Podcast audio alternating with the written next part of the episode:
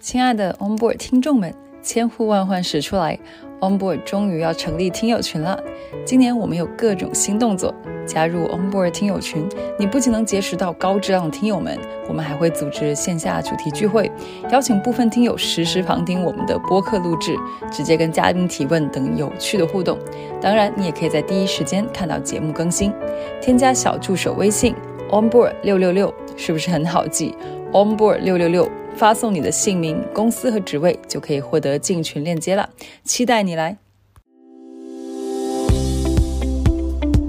欢迎来到 Onboard，真实的一线经验，走心的投资思考。我是 Monica，我是高宁，我们一起聊聊软件如何改变世界。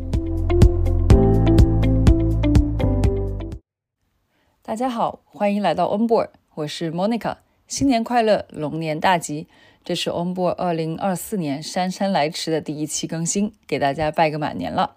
这次我们讨论的话题就是在这个春节假期的尾巴，AI 领域最让人激动的一个重磅炸弹，OpenAI 发布的文生视频模型 Sora。仅仅根据提示词就可以生成长达六十秒、连贯高清、有丰富运镜和转场，甚至符合大部分物理规律的视频。要知道，似乎就在半年前，在保证画质的前提下生成哪怕十秒符合逻辑的视频，似乎都是这个领域难以企及的高度。未来真的是比我们想象要更快到来。网上铺天盖地的猜测和解读，我们还是要跟真正训练过视频生成大模型的专家深度聊一聊。当然，也需要听听创业者和投资人的一线视角。于是，新年这一期我们分成两个部分，都是相当重磅的嘉宾。今天的第一部分重在技术解读，Monica 邀请来了于丽君。丽君是另一个革命性的视频生成大模型，也是 Google DeepMind 在2023年12月发布的 Video Poet 的第一作者。Video Poet 当时生成的效果也震惊了世界。丽君绝对是 Transformer 和 Diffusion 模型应用于视频生成领域最有发言权的研究员之一了。另一位嘉宾是爱丁堡大学的博士生付瑶，付瑶在大语言模型以及 Scaling Law 领域的深度研究，跟专注做视频生成的丽君的视角形成了非常有意思的补充和碰撞。即将放送的第二部分，我们邀请到真格基金管理合伙人，也是 AI 领域研究非常深度的投资人戴宇森，还有真格基金 EIR 曾经的 AI 创业者 Peak，从投资人和创业者的视角聊聊他们眼里 Sora 的对于创业公司意味着什么。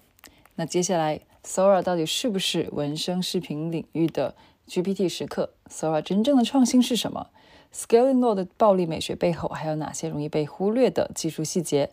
满满的干货来袭，嘉宾们都是在美国工作生活，夹杂很多英文技术术语，大家可以在 Show Note 中找到注释。虽然烧脑，但是绝对值得，不接受抱怨了。别忘了添加小助手加入我们的听众群哦。小助手的微信 ID 是 onboard 六六六。等你来哦！话不多说，大家 enjoy 接下来的干货吧。那我们就先开始，还是给大家简单的做一个自我介绍，包括你们是什么时候、怎么开始关注到 AI 生成视频的这个领域的。那按照我们的老惯例呢，大家每一位自我介绍可以有一个加一个 fun fact，就是大家看到呃 Sora 目前展示出来的 demo 有哪个让你们最印象深刻的？大家好啊，我是于立军啊，我现在是这个卡内基梅隆大学的这个博士生。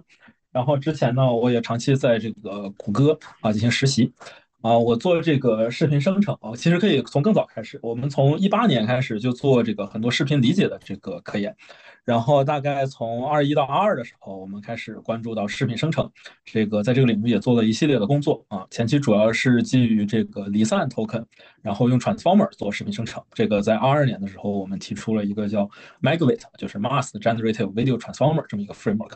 然后之后呢，在这个二三年的时候，我们又做了一篇 paper，叫做这个 language model bits diffusion，主要是 focus 在这个啊 video 的这个 latent representation 的构建上。然后接着呢，就有这个 video poet，啊，是一个 auto regressive LLM 去做 video generation。这里面又不局限在这个 pixel 生成上，我们其实可以 take in 这个 text、image、audio，然后 video 的 input 去做这个 text to video、image to video。Video to Audio 啊，Video Editing 等等各种各样的任务啊，这是一个 Foundation Model。当时也做了一系列的这个 Scaling 实验。然后这之间呢，其实我们也做过这个 Diffusion Transformer Model 一个叫 WALT，就是是在 Mag VV2 的这个 Latent Space 里面进行这个 Diffusion Training。然后呃，fun fact 的话，我想先提一点，就是其实我们做这个 transformer based video generation 啊，时间很长了。然后我后来想了一下，大概我可能是为数不多的这个做过，就是用 transformer 去做视频生成。我既做过 mask 的 transformer，也做过 autoregressive transformer，也做过 diffusion transformer，可能是为数不多把这些领域全部都涉及了的一个 researcher。我觉得在这个过程中，也是这个观察到很多很有意思的现象，并且觉得这个领域啊 move forward 有很大的潜力。然后这个 demo 吧，我觉得印象最深刻还是一上来那个啊日本街头的这个 demo，因为这个它有主人公有一个女性，然后中间有镜头转换。这个角色的这个脸部特征保持的很一致，然后同时背景呢还有很多人在走动，他们的动作这个也都很连贯。我觉得这个是明显之前各种模型都不太能做到。就我相信，其实我们早晚会做到这个 quality，但是我之前的感觉可能是我们在今年下半年的时候，那 OpenAI 这个明显是用实力告诉我们不用那么久，呃，二月份就可以。嗯，谢谢大家，很高兴今天和大家交流。说，我就问一句啊，就你说的那个，就是日本，就是走在街头的那个，如果如如果用你们原来那个 transformer 的，你觉得来去你你们原来的 model 来去生成的话，你觉得可能会有哪些是比较有挑战的？这是个好问题，就是我觉得如果跟 video point 比的话，目前我们的那个主要的局限性可能是生成的呃 resolution 以及长度上，就是因为我们这个在那个里面虽然进行了一定的 scale up，但其实还是比较保守的。我们的 base resolution 是幺二八，然后 upscale 之后也就到五幺二这个量级，然后同时呢，我们的这个时长基本上是在两秒和五秒之间，所以很难去一下子做到像六十秒那么长，就是主要是这些方面。但是其实。同样作为 transformer based model，我们的这个 consistency 也是很好。然后语义连贯性，包括前景和背景的这个呃分割，就是比如说背景是维持不动，然后前景是去动，这个在我们的各种例子当中也是可以体现出来。但主要是他们这一下子做的这个 high resolution 和 long video，其实是很 amazing。好，那接下来这个付瑶要不要给大家介绍一下？大家好，我叫扶摇，然后我是爱丁堡大学的 PhD 博士生，也马上要毕业了。然后我自己的研究方向是大语言模型，所以其实是一个相对于跟 video generation 相交叉的方，呃，垂直，然后最近开始交叉的方向。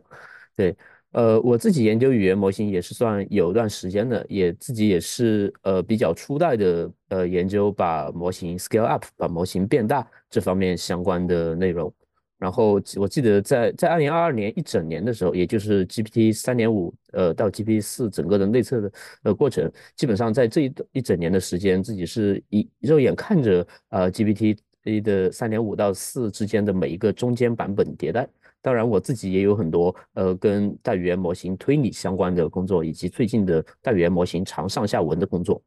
那跟 video 和呃多模态相交叉，其实是呃最近才开始发生的事情。因为呃在 GPT 四本身它就是一个多模态的带有图片的模型，然后 Gemini 呢是一个呃原生的多模态的图片、video、audio 呃都混在一起的模型。呃这件事情是当当你研究到呃语言模型已经 scale 到一个程度的时候，那自然而然的就会就会去想。呃，怎么去把各种各样的模态全部合到一起，做一个基础模型多模态的模型？呃，看到 Sora 之后，感觉呃这一步就又 significantly 往前面走近了一步。有一个 fun fact 是，呃，大家看到这个 Sora 之后的震惊程度，让我回想到呢，在一年之前 NLP 领域的 researcher 们看到呢 ChatGPT 的震惊程度。呃，我记得 ChatGPT 刚刚出来的时候，很多 NLP 领域的呃 researcher 对于大模型本身也并没有很熟悉，所以这个模型一一出现，呃，那当时就是几乎是一个哀鸿遍野的状态。然后很多 researcher 觉得，哇，自己之前做的这小模型做的事情就直接就没有意义了。那 Sora 之后，呃，我观察到很多做 CV 的、做多多模态的 researcher 似乎也有一点点类似的感慨，觉得自己做的，呃，自自己之前做的内容跟 Sora 的效果比起来，那确确实实有很大的 gap。但其实这个 gap 或许也没有那么大，也是刚刚丽君提到的，或许也就是呃一个半年的时间轴的维度。当然，这中间还有很多的东西需要讨论，需要去学习。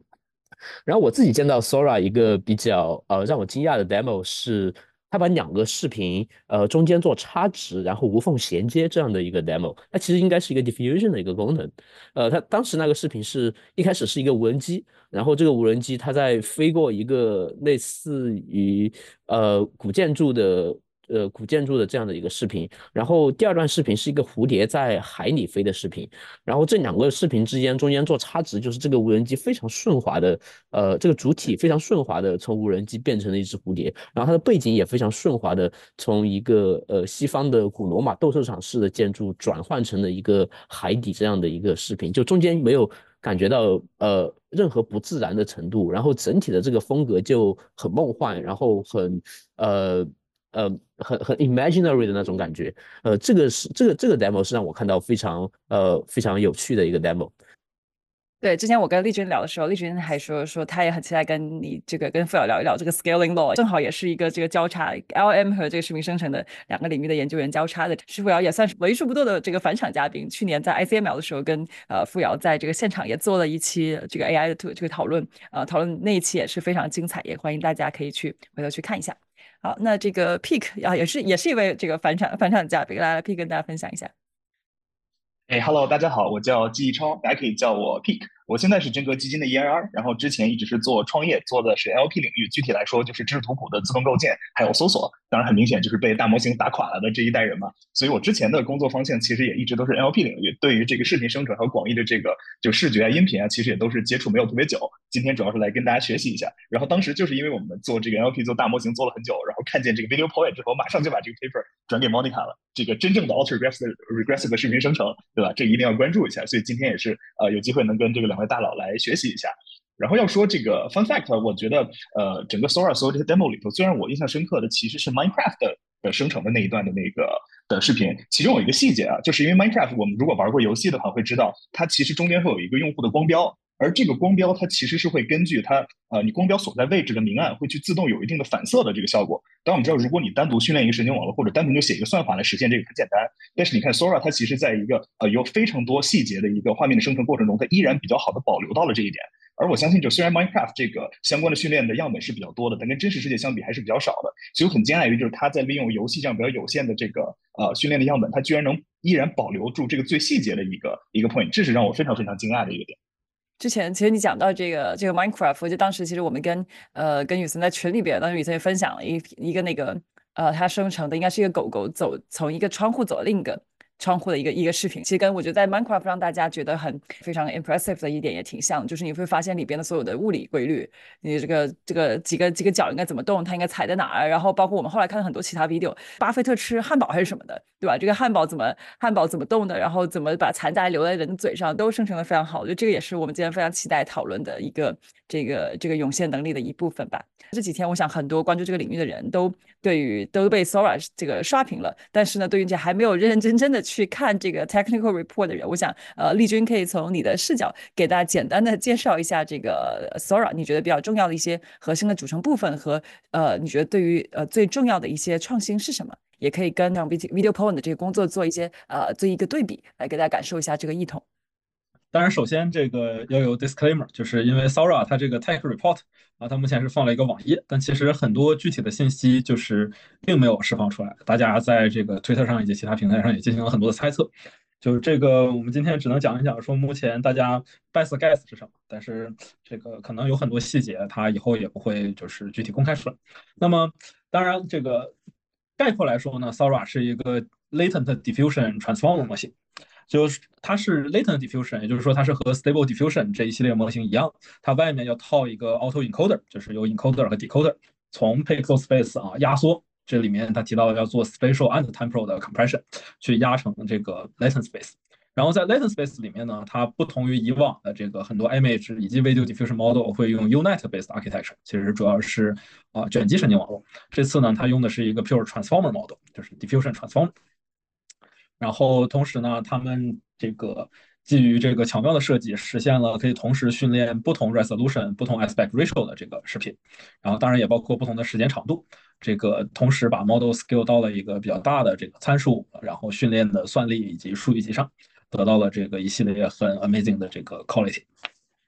然后可以类比一下我们之前的 work，因为之前我们在这个 publish paper 的时候，还是写了很多细节的。就是首先它这个 auto encoder 啊，大家可以参考我们之前一个 Magway V2 啊这个 paper，其实就是做 video auto encoding。这里面我们当时主要关注的是离散的 encoding，但其实只需要稍加改动，或者拿一个 pretrain 的 MegaV2 进行一些 fine tune，就可以获得这种类似 Sora 里面用到的这个 continuous encoding。啊，这种实现呢，我们也在后续一个 paper 啊和这个李飞飞老师以及他学生合作的这个叫 Walt 里面啊，photorealistic 啊 video generation 啊。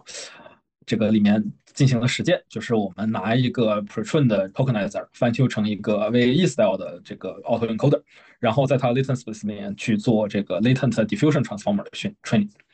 啊，当然当时呢，我们并没有这么多的算力，可能只有这个白白卡的量级，所以并没有做出这么惊艳的效果。但是我觉得这个技术路线是这个呃非非常类似的。然后要说到它主要的创新呢，就是通过我现在的观察来看呢，可能是在两个方面。这个一个是这个模型上有一些创新，比如说他们做了这个 dynamic resolution training，然后有这个多个维度上的这个 position encoding 啊，使得他们去在数据集的这个预处理上简化了很多，然后训练的 diversity 比较好，同时后续呢也可以支持各种各样的 task。然后其实最核心的这个贡献呢，应该是他们这个有一个非常高质量的数据集，但是这个非常不幸的是，并没有很多的这个细节被透露出来。然后接着，当然就是他们确实是投入了很多算力去做这件事儿。我觉得那个帮大家走通这条路也是非常 insightful 的一件事儿。就是之前我们会觉得说啊，这个 GPT 这种 language model 是走通了 scaling law，然后我们知道它走到几百 B parameter 没有问题。而 diffusion 呢，特别是依赖 Unet architecture diffusion，在 scaling 上一直是有各种各样的 bottleneck。但这一次呢，我们看到基于 diffusion transformer 模型啊，也是具有类似的 scalability。当然，具体我们可以之后再关注一下，它目前到底被验证到了多大的规模，这个还是值得期待。啊，谢谢。哎，非常感谢丽君。刚才其实丽君提到了好几篇他们之前的这个工作，我们也会把这些论文都放到这个 show note 里。呃，回到你前面讲了一点，这个来的比你想象的要快。那当时我们在聊到这个 video p o l 的时候，就是说用 transformer 这种架构，你已经可以看到这个这个 scaling law 的一些一些效果。当你看到 Sora 的这个这个效果的时候，为什么你还会觉得它太快了？哪一些是你之前可能没有没有预料到的一些一一些事情？就是，其实回到我刚才说的，就是他们一下子做到这么长，然后又这么高分辨率，而且从目前的公开信息来看呢，他们并没有依赖任何的这个 super resolution 或者 upsampling model，就是它是一步直接可以生成到这个很高分辨率很长的视频上。当然，这个现在可能说它的效率还比较低，就是生成的时间比较慢。但是你一个 model 可以直接做到这件事儿，其实也很不容易。因为可以类比一下，之前的时候我们通常会用一两千 token。这个 sequence length 去代表一个这个幺二八 resolution 的两秒钟的 video，而它这次呢，比如说我们做一个十秒钟的，然后一零八零 P 的 video，如果我们用类似的压缩比啊，其实已经这个挺高的这个压缩了。去去类比的话，这可能是一个 million 的 sequence length，不是说完全不可行，但是这个 challenge 是非常大的，就是其实过程中应该需要很多步骤进行验证才能做到。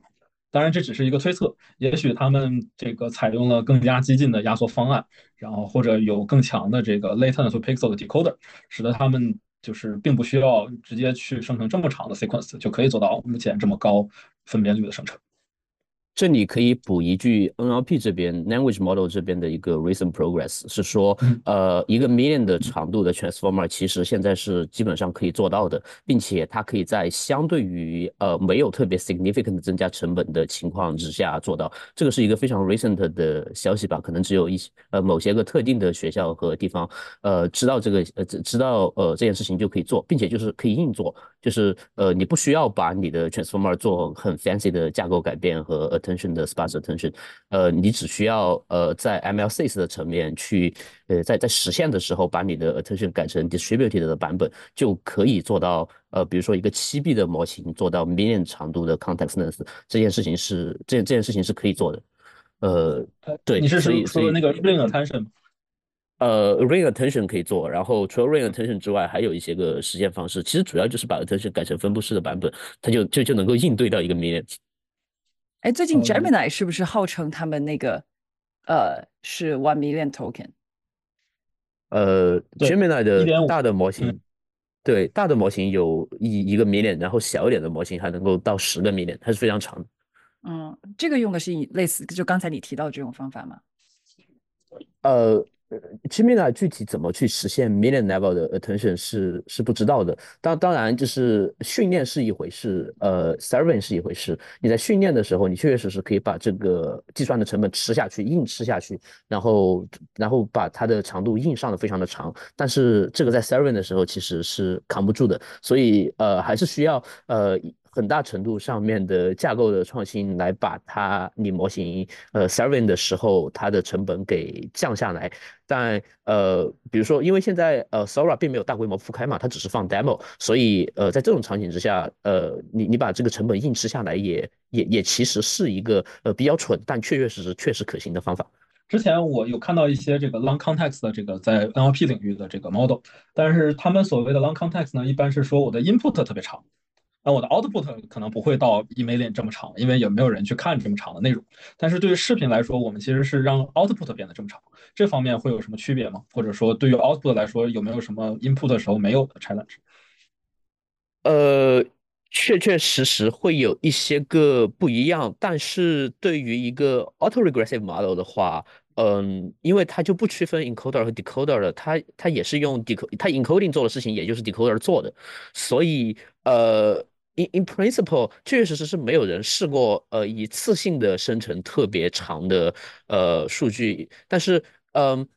但是你可以这样子做，因因为因为是这样，呃，假设你的模型它它天生有能力生成一个 million，然后呢，呃，然然后在很多时候模型 serving 的时候。它被天生的设置在我生成到 4K 我就停了，但是你可以接着 prompt 它跟它说继续说，然后这个模型就会继续说，然后你这样子反复迭代的话，它经过了几轮之后，它就会变得特别长。这个存在于类似于 character AI 他们这样的模型，就是你跟模型不停的聊天，有的人可以跟 character 聊聊一天，聊两个小时以上，那这个时候它的输出就被逐渐的给堆长了。但这是一个交互的版本，并不是一次性的，但它中间的这个 coherence，这个整个的 global flow，确确实实是可以观察到 maintain 的足够好的。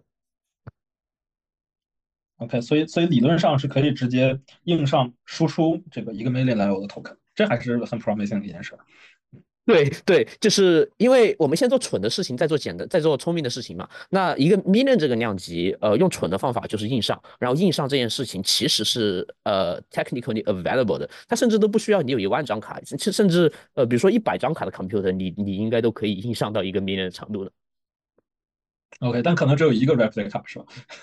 啊，对 对对，是这个样子的，所以所以其实真正真真正的要把这个东西 scale up，确确实实也是需要一些个 efficient attention 之间的，这里面探索的空间就很大了。但是 for for for starters，呃，作为一个开始的地方，蠢的方法硬上是可以的。对于这个领域不是那么熟悉的这个同学，其实其实这个 compression 这个还是还是挺重要的。我想可以请呃丽君给大家简单的讲一讲，就是呃我们在这里边所需要这个 compression 是什么？为什么这个呃 compression 这个事情为什么那么重要？好的好的，对，其实 compression 之前是一直我们很关注的一个点。当然，这个像冯瑶说的，因为最近这个 NLP 领域的 transformer 有了很大的这个进展，我们可以直接硬上一个 million token。其实之前我们一直有这样一个 assumption，就是我给 transformer 的压力可能就在几千上万这个 token 的量级。那我们要想做好 video，其实很大的压力就给到了那个 latent encoder 或者叫 tokenizer。我们就想不断的去提高它的压缩比，然后同时要保证它最后生成的质量。然后在这个基础上呢，我们把这样一个不太长的 sequence 啊交给 transformer 去做各种多模态的生成任务啊。那在这个这个逻辑下呢，我们就是进行了一系列的探索啊。就首先说为什么这个 compression network 很重要啊？这是因为就是我们的这个 Sora，比如说它那个核心的 transformer 模型是在这个 latent space 里面进行学习的，而这个 compression network 呢，它决定了这个 latent space 是什么样子，所以它一定要。啊，produce 一个好的这个 data distribution 才方便这个后面的学习。然后同时呢，就是 compression 之后，我们进行 latent 的生成，生成完了之后呢，还需要用它的那个 decoder network 去回到 pixel。那么其实这个 generation quality 的 upper bound 是由这个 decoder network 决定，所以它能够获得的这个视频的质量也非常重要。啊，这是这个。就是相当于这这一个 pair，这个 compression 和这个 decoder 是这个 pixel space 和 latent space 之间的桥梁。这个桥一定要建得足够宽，然后才能方便这个中间的这个 model 的这个 power，特别是在进行 scaling 的时候，能够不断的不受制约的被释放出来。然后接着说这个 Sora 什么创新，其实大家比较熟悉的应该是 Stable Diffusion 里边的那个 encoder 和 decoder，然后它就是一个。一开始是用 VQGAN Objective train 的，后来应该是换成了 Continuous Backbone 直接去 train，但是仍然用 VQGAN 系列的这个 Objective。嗯，然后在 Dolly Three 的时候呢，他们进行了一次改进，就是说我仍然保证这个 encoder 不动，但是我在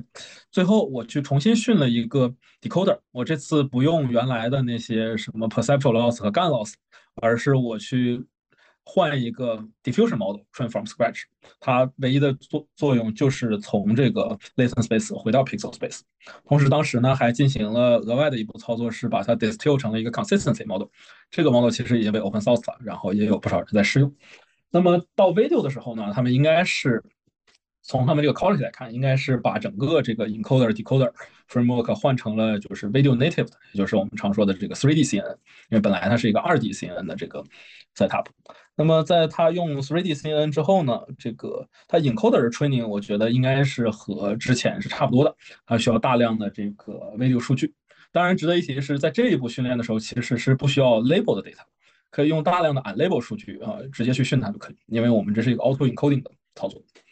然后从他目前的这个 tech report 来看呢，他并没有额外提到后面这个 decoder 到底是直接用的这个 auto encoder 里面 decoder，还是说我又把它扔了又重新训了一下，这个目前还不特别清晰，所以可以期待后面看看能不能获得更多的信息。但是这两种方法都是可行。因为刚才我们聊了很多这种呃 compression 这些技术东西，那从 high level 上来看，就很多人也在讨论说，哎，这个是不是这个视频生成的 ChatGPT Moment 大语言模型是通过学习这种海量的这个文本，让这个 AI 有了这种。呃，语言还有这个对话的一些这种啊，这个能力。那这两种这个呃 transformer 的这个设计中有什么不一样的？GPT-4V 里边视频或者说图片生成能力，那这这种那种多模态模型中的能力，跟我们在这种 video 这种生成大模型中的这个能力有什么样的这个有什么样的区别？这个现在这是两类这个很 popular 的模型嘛，一类是这个从 language model 衍生出来的，这可能叫。啊，large multi-modal model 就是我可以有肯定是有语言的能力，然后我可以去 understand 其他 modality，然后逐渐的呢也可以去 generate 其他的 modality。那么这些 model 里面呢，首先它仍然是一个 auto-regressive 的 architecture。然后我为了做 understanding 呢，通常是有一个 modality specific 的 encoder，比如说我抽一些 visual feature，我给它 feed 进去做 input，然后后面呢它的 output 可能所谓的这些 understanding task 的结果呢，仍然是以 text 形式展现出来。那如果我反过来，我希望它做 generation 啊，或者是就是 text to image 啊这种，或者是我混合的，可能拿这个 AR model 去做 image to image 等等都可以。那么现在很多的这个 model 其实是在后面啊，我用这个外挂了其他模块，就是我这个 language model 可能 output 一些啊 embedding，比如说这个。类似于 clip embedding，然后我们做一些 mapping，把它 map 回这个 stable diffusion 的那个 latent space，然后我去接这个 stable diffusion 的 generation，啊，这是开源的。然后当然这个其他闭源模块呢，像 Gemini 的 video generation，它也写到它是有一个独立的这个 image decoder，基本上是 diffusion based 去生成，就是这些都是靠这个外挂。然后啊，当然说回到这个 Video Point 啊，这是我们做的 AR model，这个和刚才说的这些模型又不一样，因为我们这次是 train from scratch，就是相当于我们 Video Point model 并没有从一个 language model 出发啊，就是当然说实话，它的 language capability 其实非常有限，只能理解一些 language embedding 作为 input，但我们的 output 呢是这个 video 的 token 啊，可以是这个 audio 的 token 等等，然后我们是直接把这个 token 通过这个 decoder 就回到了这个 pixel space 或者是 waveform。就是说，这个核心的 generation 是靠这个 transformer 实现，而刚才那些 large multi-modal model 里面的这个 visual generation，大多数是靠那个外挂实现。呃，最后说到这个骚扰。啊，Sora 呢，它是一个 diffusion transformer 模型，它的生成呢主要是靠这个 transformer 本身来实现。不过它的 training 和刚才说的这些 AR model 都不一样，它不再用这个 auto-regressive 的 token prediction 作为 objective，而是用这个 diffusion denoising 啊作为它的 objective。这也就使得它的这个生成的 decoding 过程很不一样，不再是一个 token 一个 token 的去进行啊 auto-regressive prediction，而是啊通过若干个 iteration 的这个 denoising 啊去完成最终的生成。呃，讲到讲到这个 transformer，就不得不提到我们刚才要聊到这种涌现的这个涌现的这个能力。那我好奇，呃，VideoPoint 的这个模型中，你们当时看到了哪一些涌现的这个能力？那你觉得在线 Sora 有哪些涌现能力是你们当时呃出乎你意料没有看到的？OK，好，呃，首先对于涌现这个词儿，其实大家会有不同的看法。啊，就是到底是涌现呢，还是只是因为线性的增长啊，达到了可以被我们这个注意到的地步？然后也有论文去讨论说，可能只是因为我们用的 metric 不好，导致发现了发发现它是涌现。但其实如果换不同的 metric 去衡量，它其实是线性增长过程啊，这是关于涌现。然后在 video point 过程中呢，我们是显著观察到这个随着模型规模的增大。就是视频啊、音频的这个输出的这个 quality 都是不断提高的，而且它 prompt following 的能力也也在不断的提高。就是当然包括生成内容的丰富度，然后特别是比如说我们常用的一个蒙娜丽莎的这个 example，哎，看到我们的模型是可以它自身就很明确的分出前景和背景。那我让这个人物去动，它的背景是会保持不动的。而其他模型通常会这个犯类似的错误，比如说我把背景跟它一块儿进行移动。然后另一方面是我们这个其实融合了各个模态，就会发现这个 video 啊、audio 等等是可以结合在一块儿。然后当我们用这个自己的模型啊，我先做比如说 text video，然后再做 video to audio，我发现这个模型对于这些生成视频的理解也很也非常好，就可以自动的给这些视频配上这个相对应的音频。比如说他看到这个视频里面有一些乐器，那我就给你配上对应的乐器啊，有这个汽车啊、飞机啊等等都可以配上对应的这个声音效果。就是说，其实这个模型自身也在这个生成式训练的过程中呢，获得了很好的理解能力啊。这些我觉得这个在 Sora 里面也可以或多或少的看到啊。当然，Sora 可能也有它的局限性，就是对于 Diffusion Model 来说，如何拿它这个 Model 去做很好的这个，比如说视频理解各种任务上，怎么应用啊？其实目前还是不特别清晰，因为它和传统的那些啊这个 AR Model，比如说我们说它有一个 General Interface，我只要给它 Prompt。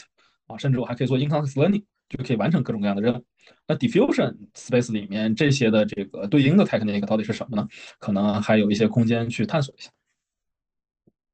呃，关于你刚刚提到的，嗯，就是用 Sora 然后做理解类的任务，以及刚刚也讲到的两种不同，呃，做视频生成的范式，一种是 auto regressive，一种是做 diffusion。那那我这边其实一直有一个问题，就是呃。呃，首先哈，呃，两种范式谁更好谁更弱，现在咱先不说。但是假设如果我们希望把 Sora 这种 diffusion based 的这样的 transformer 和正常的像 language model 这样的呃 next word prediction auto regressive 这样的 transformer somehow 的结合在一起，也就是说把 Sora 和 GPT 变成同一个模型，那呃 technically 你觉得这个是一件？怎么说呢？很难实现的事情，还是说可以实现的事情？然后它是它是是否是一个值得实现的事情？在如果是它是一个值得实现的话，那可能的难点会在什么地方？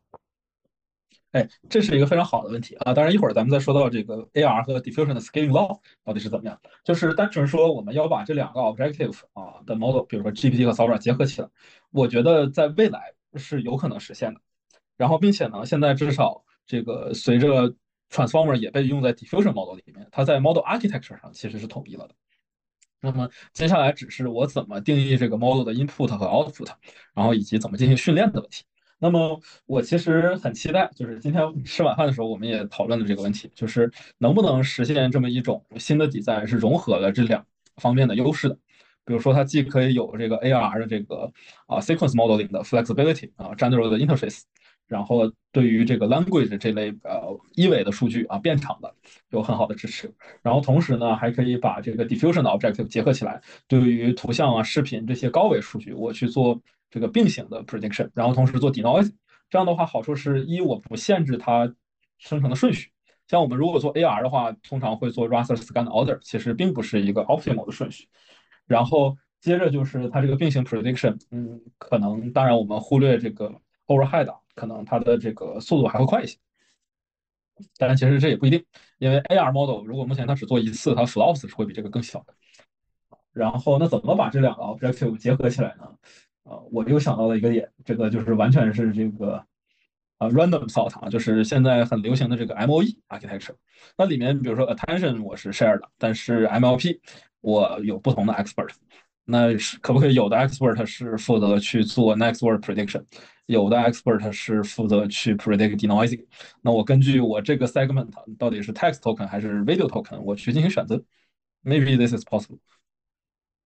呃，我其实很同意这个想法，就是关于嗯 AR 的生成，其实现在很多 AR 的生成也并不是一个 token 一个 token 的生成的，而是一次出一块儿，一次出一段词，并且这个块儿哈是随着你的。模态变化而 flexible 的，比如说，呃，我在在在 text 上面也有时候会分成自然语言和代码。那那对于你不同的自然语言，就有时候预测一些个比较难的这些个 topic 的时候，它它需要一个词一个词的蹦跶。但是如果需要呃 pattern 比较明显嗯的话，这个模型也是可以一次生成一串 token 的。那这个其实是怎么说呢？那如果这边是需要像 diffusion 这样生成一次是把所有的 patch 全部生成出来的话，in principle，呃，我是觉得如果我们不把啊，现在的 language model 看成是一个 AR，而是把它看成是一个 semi AR 的话，那这两者在生成的这个范式之中，似乎就已经结合在一起的。然后再加上你刚才提到的，呃，用 MOE 的方法让模型，呃，vision expert 管 vision，然后 language expert 管 language，然后 attention 的地方复用，我感觉这个其实这条路径似乎是比较 promising，并且呃，就是各个各个方面都都还挺 make sense 的这样的一条路径。那这个结合之后，我们会期待看到什么样的这个这个效果呢？比如说是，只是说多模态的这个模型，比如说 GPT 4V，或者说以后的这个 5V，我们看到它可以生成更好的这个呃更好的 video、更好的 image，还是说我们觉得，因为因为我们可以去理解更好的去理解这个 raw video as input，那是否我们可以期待说这个底层模型 foundation model 自己本身的这个能力也会提高呢？理想状态应该是我们把尽可能多的这个模态融合到这个 foundation model 里面，然后使得它的能力不断提高。比如说一些这个 concept 啊是这个单靠文本无法描述的，那我们给它靠图片去让它理解。然后还有一些 concept 是只靠静止的图片也没法理解的，那我们把视频给它让它理解。然后这个过程中呢，生成其实是教会它学习的一个过程，就是我们让它去啊记忆这个数据的 distribution。然后这里面其实人们经常引用一句话叫 "What I cannot create, I do not understand"。这个最早是这个费曼说的，就是其实我觉得对于很多这个人工智能模型可能也是这样，就是我们让它学会了这个 reproduce 这些 data，那么它也就在这个 create 的过过程中呢，真正理解了这个数据里面每一个部分到底是什么。然后当这个模模型是一个真正的多模态。基础模型的时候，那它在语言、图像、音频、视频等等之间的这个关联也就会都建立起。这个不是讨论这个 L M 中最常见的一个争议嘛？就是它生成是否就代表它理解？可能是个哲学问题。因为因为在这个 video 这个里边，我觉得特别值得单独拿来讨论的其中一点是说，呃，其实刚才讲到让大家 impressive 的一个地方是说，它还能够体现如何这个。呃，理解这个世界，不论是构建这个 digital world，还是说能够展现它如何跟这个呃世界做这个交互，这个对于物理规律的是呃这这种生成，对吧？是否代表了它的一种理解呢？OK，就是首先呢，它遵循了一定的物理规律，呃，它应该是通过这个训练过程中在训练数据里面这个观察出来的。然后，但另一方面呢，就是我们不能说这个模型内心的这个物理规律和我们。总结出来物理规律就是一样的。啊，因为他可能有自己的一套语言，然后他自己去发明，就是这个我觉得是非常吸引人的一个点，就是语言模型嘛，我们给它灌输了这个很多人类的 knowledge，就是特别是语言这个模态，其实是啊人类千百年来靠我们人类的大脑的算力给它 distill 出来的这么一个 abstraction。而这个视觉模型呢，是我们是把原始的这个像素喂给它，让它自己去这个世界里面去探索，然后去总结。就也许它是能够总结出来这些规律。然后我觉得第一步是它能总结出来我们知道的规律。那么第二步就是它能不能继续总结出来我们不知道的规律。然后 Sora 我觉得可能是一个很好的开始。当然这里面也会遇到一些这个 challenge，比如说它也许总结出来，但我们怎么能知道它总结出来呢？嗯，可能我们最后还要把，比如说 language 作为一种 interface 给它加回去，这样它才能跟人解释。但这个很多时候又涉及到这个 explainability 的问题，这个确实是越来越偏向哲学的讨论。就你觉得说，我们怎么去判断它到底是不是真的，呃，具备了所谓的世界模型？你怎么理解所谓的世界模型？OK，就是什么是世界模型？呃，理想的世界模型应该是说我给它这个过去一段时间这个世界的状态，然后。它能够去预测这个未来这个世界的走向，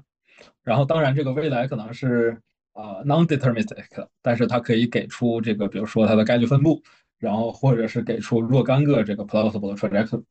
然后我们怎么去 evaluate 它这件事儿其实是很 challenging，因为我觉得很难去穷举这个，比如说所有的这个呃 input 的场景，然后我们去验证它这个最后就是它的这个预测是否准确。但是我觉得很多这个物理上的规律嘛，其实大家也并没有真的穷举去验证，而是有大量的这个实验证据啊，发现这个都是符合的，就是很少有反例发生。嗯，我觉得可能在一定阶段内，对于这个目前我们能做到的这个世界模型，可能就是这样验证。但是这个和我们刚才提到那些 simulator 就不同，因为 simulator 我们是真的把那些物理规律作为规则给它输进去了，它一定不会违背。但其实这种 neural 的 world model 我们是不能保证。我们做这个，呃，比如说我们做这个，比如自动驾驶。对吧？或者机器人的这个模拟的这个环境里边，我们其实是希望知道说这个呃，比如说不论是机器人还是这个车，在这个环境里面，这个这个模拟环境里边发生怎样的这个这个互动嘛？以前是我们把物理规律告诉他，那假设这个模型自己本身他已经学会，即使他不能跟我们去说清楚，那是不是在这样的一个 simulation 的环境里边的话，其实我们也可以认为它其实可以 simulate，说不定比这种人灌输的规律要要做得更好呢？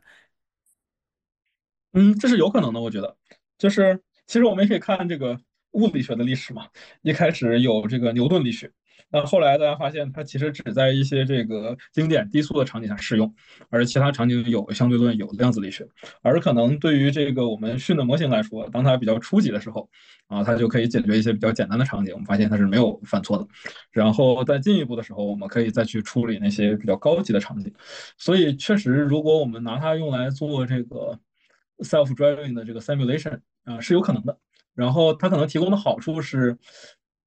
这个 neural simulator 是可以做 back propagation，这个其实在很多这个 robotics 的这个 research 里面已经开始应用类似的这个视频预测模型去帮助他们的这个呃 behavior 的 learning。正好问一下这个付瑶，因为刚刚我们提到这个讨论，其实在这个 L M 里边大家就开始了。那那在 L M 里边怎么看待这个所谓的这个世界模型？我我们如何知道这个呃它是否真的 create 了，就可就代表它可以 understand？嗯，在 L L M 里面，对于呃整套模型训练 next word prediction 有一个非常呃比较成熟也比较被大家接受的这样的一套理论，也就是压缩的理论。他说的是，嗯。当你的模型在做 next word prediction 的时候，你做的事情实际上对是对数据的无损压缩。那你无损压缩，给你一个模型在训练集上全部过一遍，然后训完了之后，那你模型权重学到的是什么呢？是把这些个数据背下来的吗？呃，其实并不是这样。模型的权重里面学到的东西，并不是背下来二数据，而是学到了生成数据的算法。也就是说，我给定了，呃，比如说我的数据的前半段序列，我可以生成出来它的后半段序列，因为模型它的权重里面知道，呃呃，后半段序列是遵循着一个怎样的规则被生成出来的。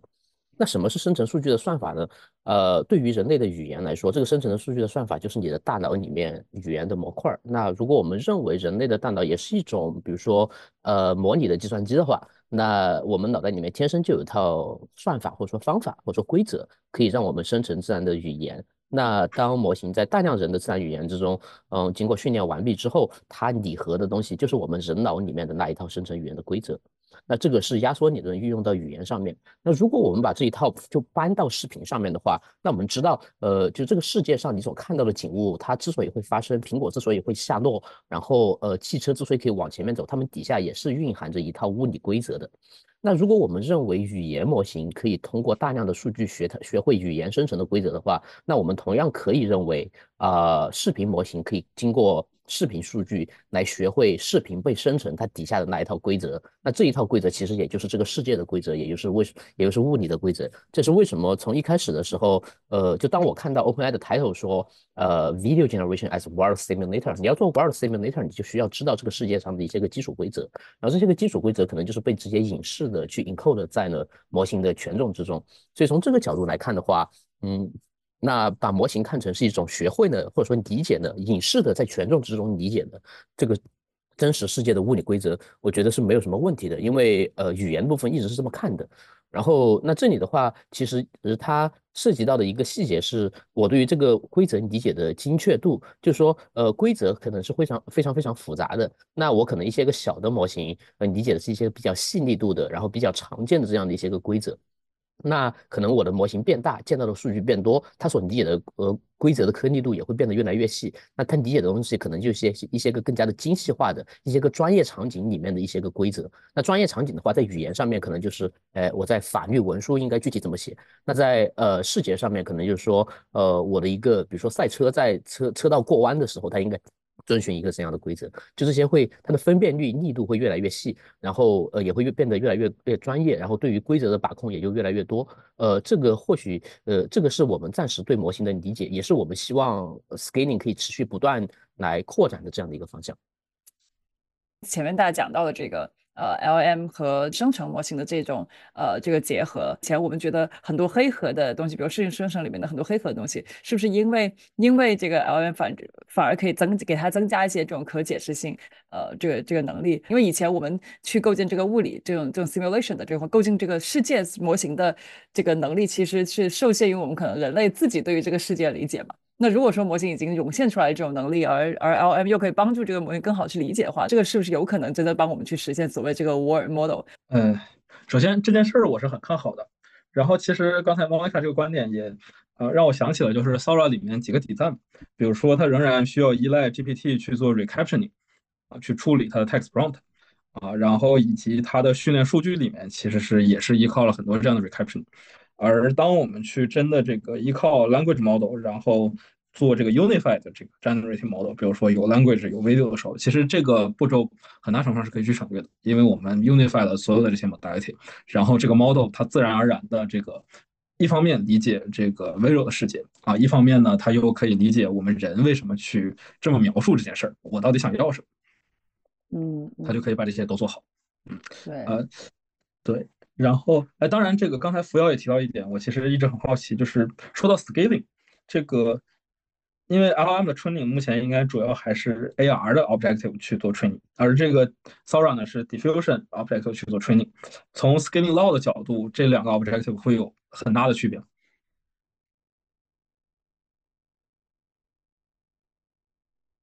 嗯，好问题。AR 的 objective 本身在做的事情，应该是说对于数据的无损压缩。呃，当我的 next word prediction 的 loss 降得越低，我对于 next word 的 certainty 也就越高。那呃，我们就是对于数据的压缩率也就越高。AR objective 本身是在压缩数据，但是 diffusion 的这个 objective 是否是在压缩数据，这个似乎不一定哈。呃。我们想一下，呃，diffusion 本身其实也是在做 likelihood density estimation，然后它中间加入的这些个 noise，事实上做的事情，按照我的理解，它其实是要降低呃从 noise 到呃最终的 density 的呃呃难度，把它从一步到位干这样一步到位的生呃生做 density estimation，变成中间能一点点从糊到清晰的。density estimation，但是最终，嗯，应该算也是在做 density estimation。那如果，嗯，呃，如果我们不考虑 diffusion 里面各种各样 fancy 的操作，只去看原生的这个 elbow 的这个 loss 的话，那因为它是 estimate 的 likelihood upper bound，所以，呃，其实也是算再算隐式的再去优化你的 like hood 优化 like hood 也就是优化压缩。所以，所以如果我们从 elbow 的角度跟 NLL 的这两种 loss 的角度来看的话，他们做的事情应该也就应该是同一个事情，就是让你的模型优化模型对于数据的压缩。对，这个我是同意的。当然，其实你从一个更高的角度来看，他们是对于这个不同形态的这个从从不同形态的这个 corrupted data 出发，我去这个 recover 这个 full data，就是去我看怎么去 predict 这个。呃，target data 的这个 likelihood，那么 AR 呢，其实是在 sequence level 上，我不断的去这个可以说延码，或者说我不断的去去截断，然后去预测后面。而 diffusion 呢，是我不断这个有越来越大的这个高 n noise 去压缩它。那么这两种因为这个 corruption 的不同，是否会对比如说 model 的 training 的这个 efficiency 啊，然后 scaling behavior 带来不同？嗯，对。呃，确实，这种数据形态的不同，我觉得会有会造成很大的不一样。我觉得它的核心是离散和连续两种数据形式两种空间，本质上就就一个是对离散的数据格式做做 density estimation 做 curve fitting，一个是对连续的呃数据格式做 curve fitting。那 in principle，连续数据格式 curve fitting 的难度应该要比离散的要简单很多。这也是为什么呃，就是 diffusion model 用一个相对小的模型就可以 fit 的足够好，而 language model 需要 significant 的变大才能够对这个离散的空间 fit 的足够好。我觉得这两点是一个非常显著的区别。当然，也有一系列的操作对于呃离散的结构连续化，包括其实神经网络本身，它可能内部也在对离散的结构在不不停的连续化，来以降低这个学习的难度。但嗯，我觉得这两点就归根结底，如果要深挖的话，可能是说呃一一个一个离散的结构，它的学习的难度。和一个连续的数据结构，它的它们两个有不同的学习难度，然后它们两个不同学习难度会 translate 到你的模型的 expressive power，呃，需要的东西不一样，那可能也会被接着 translate 到呃两个模型大小的两种数据所需要的模型的大小的 threshold 不一样，可能某种模态需要稍微小一点的模型就已经过了那个 bar，但是可能更大的。另外一种模态可能需要更大的模型，但是如果模型都大到一定程度的话，或许 model scaling 本身会让这两种数据结构的区别给慢慢的呃变弱。我不知道我说明白了没有？OK，我我理解你的意思，就确实因为这个 language 始终始终是 discrete 的，而这些啊其他模态，然后以及包括这些 latent diffusion model 呢，都是去对 continuous data 建模，就是他们的这个 property 不一样。然后呢，其实也很难去直接的去比较它，呃，用在不同的 case 下。但确实，当这个 model 足够大之后，那肯定都能学好。嗯，最终可能只是一个 learning efficiency 的问题。嗯，就最后又又回到了这个暴力美学，是吗？当时，呃，我好奇丽君之前你们做那个 model 是有多大呀？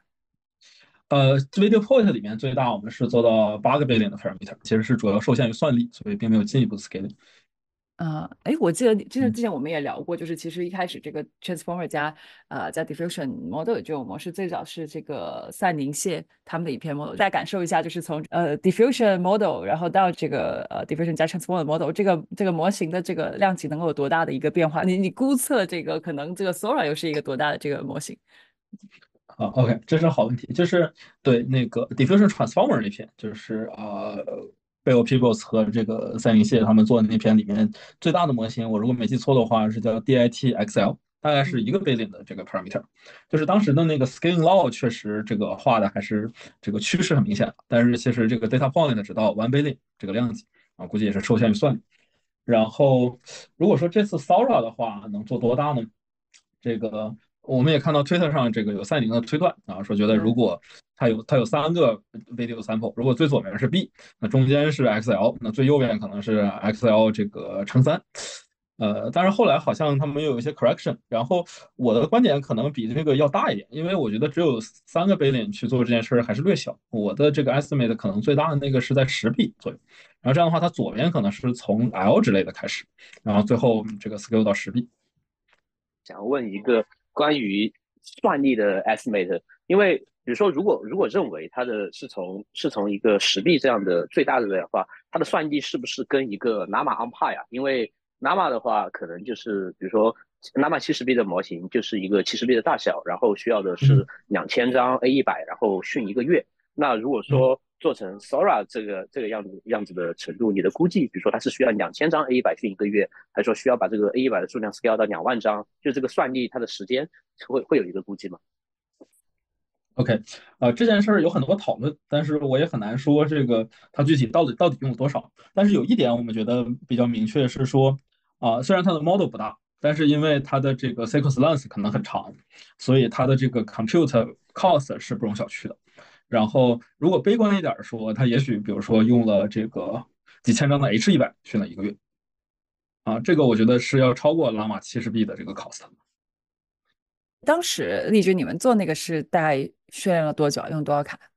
啊，我们那个其实现在想来还是比较 small scale，的就是大概是用呃不到一千 A 一百这个算力，然后训了两个星期。训练一个这个呃，训练一个这种视频生成模型，即使在同样的参数量下，跟一个 LM 它所需要这个算力，呃，会有什么呃，会有什么不一样对算力的需求？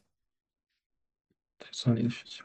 呃，我觉得就是从我看下来，最核心的还是这个它的 sequence length 应该比别人要长，要长很多。然后同时呢，它的 information density 可能是没有 language 那么高的，因为 language 是这个 human abstraction，我可能一段话。几十上百个词描述了很复杂的事儿，而视频呢？现在我们说这个一分钟的视频可能要上 million 的头分，然后那么我们同样用这个模型去学它，这个 cost 就变大了很多倍。然后这是，然后同时呢，我们对于视频数据来说，其实我们拥有的视频数据是远远多于我们拥有的这个文本数据的。然后我们如果想真的对这些视频数据都做很好的学习，那么整个哪怕是纯一个 iteration。啊，所消耗的算力也是非常巨大，呃，这是一方面，嗯，然后接着是，呃，接着是这样，就是 transformer 这个 Sora 的这个 diffusion transformer 和之前 transformer 是一样的，然后我们可以假设这个这些 GPU 的 infra 对 transformer 优化都很好，但其实因为最后我要回到 pixel。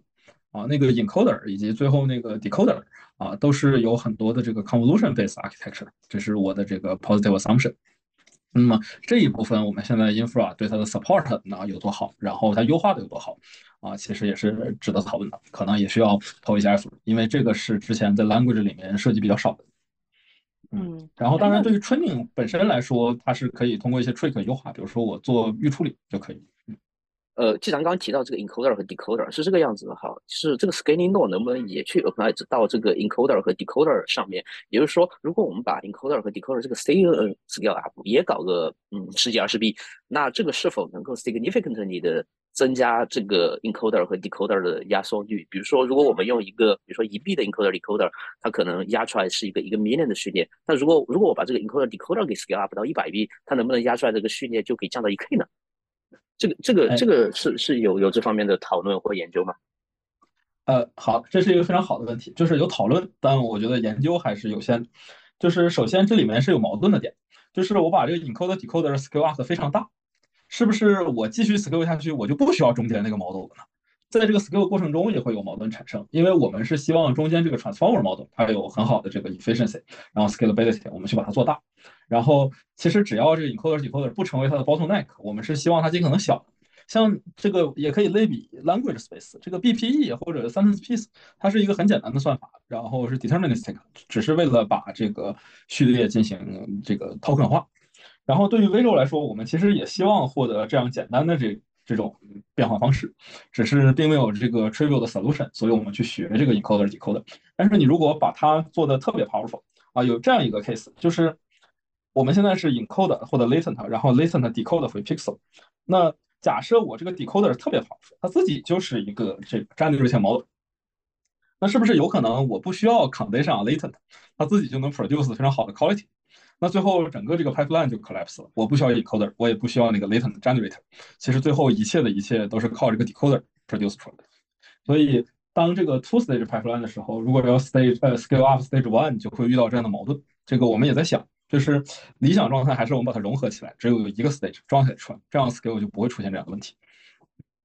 这里面的呃 language 部分的人对它的 expectation 是说。嗯，我给定的一个 video 的序列，它经过 tokenize 之后和给定一个 language 经过 tokenize 之后的序列，他们的 information density 是希望能够做到 on par 的。on par 的意思就是说，假设我都是一 k 的序列，那我一 k 的序列对于 language，那就一千个 token，一千个词源天生的 information 要跟一个一 k 的呃就是 video 的序列，它天生的 information 的 density，嗯，别差得太远。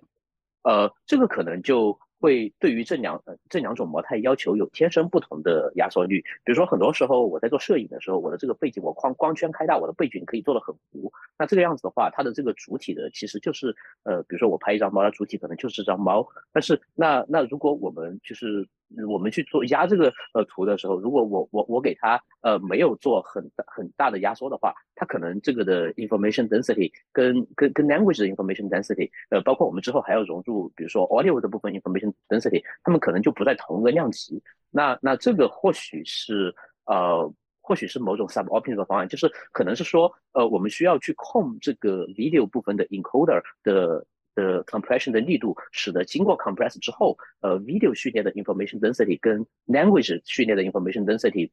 呃，不要差的很多，可能是想要做到这样的一个事情。嗯，呃，这个我理解，就是这个 expectation，其实我们在做，比如说 video point 的时候，也是就是有这样的想法。因为最终总要这个多模态融合，特别是如果是 adopt LLM backbone 的话，是希望把啊 video audio token 拉到和 text token 类似的这个 representation power 上。啊，不过呢，这里面其实也有些矛盾的点，就是啊，比如说这个我们拍了一张图，这个人可能我的 attention 是在那个主体上，比如说一只猫啊，我们会描述说这是一只猫，但其实这个图里面还有非常非常多的细节。啊，我们有的时候可能不会直接把它描述出来，甚至现有的这个 caption model 也不会那么啊完整的把它这个都表述出来。那表现的一个特点就是，你图片做了 captioning，我再去回这个 text to to image model，我很难拿到原来那张图。啊，这是因为我们做的那种抽象的表征可能就力度不够。那么我们是想要这个能够 identity 啊啊 preserve 的啊，能够回到原来这个 input sample，那么就是压缩比不能做的太极端。然后另一方面呢，是这个现在其实包括骚扰以及包括我们做的一系列工作呢，都是所谓的这个固定压缩比的这个模型，就是我有一个 input resolution，我获得一定量的这个 latent code，啊，它是有这个固定比例对应关系。但是其实，嗯，不管是那些传统的压缩算法呀，还是我们真的在这个 process 世界里面的这个 information 的时候，它的这个带宽都是 dynamic。有的地方比较重要，我们就多分配一些；有的地方不重要，我们就少分配一些。甚至可能文本上都是这样，这个不同词它所蕴含的信息量是不一样。所以我们也希望可能以后会往这个方向发展一下。但是你说暂时要怎么啊 trivially 达到这个 goal，我觉得还 unclear。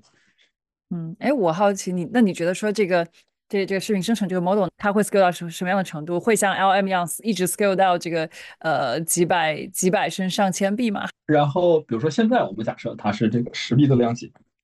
嗯，其实就是只要它能够继续展现出来这个能力上的提升，我们肯定希望把它继续 scale up 啊。当然最后 inference 肯定还是要 affordable。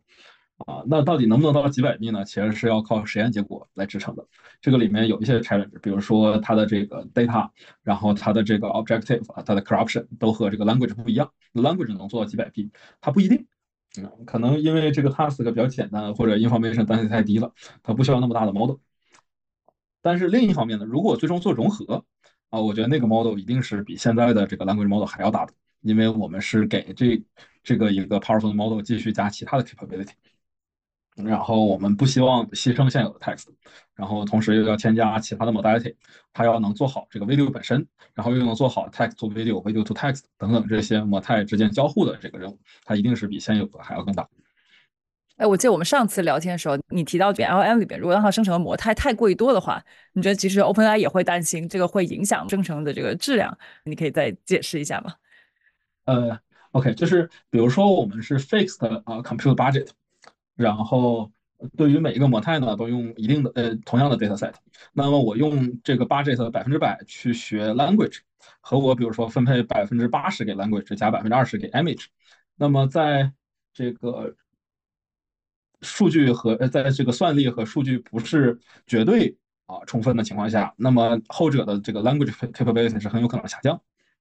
所以我要达到比如说和之前相似的，我应该是仍然用百分之百的这个。资源去做 text，但是同时呢，我额外去加这个其他 modality，然后甚至我可能现在 text 我还要 scale up，比如说用百分之一百二十甚至更多，然后为了 support 它再和其他的 modality 进行交互，大概是这样的一个逻辑。啊，我理解，就其实相当于，所以说我可以理解，为了这个，就是 OpenAI 可能短期内或者做这个大模型的公司，短期内它为了保证这个 general 的这个能力的这个提，呃，general 的就是最终它呈现出来这个能力的这个呃呃这个能力的这个展现，它可能短期内不会特别 aggressive 的把这种 video 生成的这个能力放进去，短期内我们还是可以看到这种生呃 video 生成还是一个单独的这个模型。啊，对的，对的，我觉得现暂时来看，这个 GPT 和 Sora 的融合可能不会立刻发生，就是还是会独立的这个演进一段时间。但是我觉得早晚有一天会融合起来。然后至于融合的时候，它是不是现在这个形态，其实也不一定了。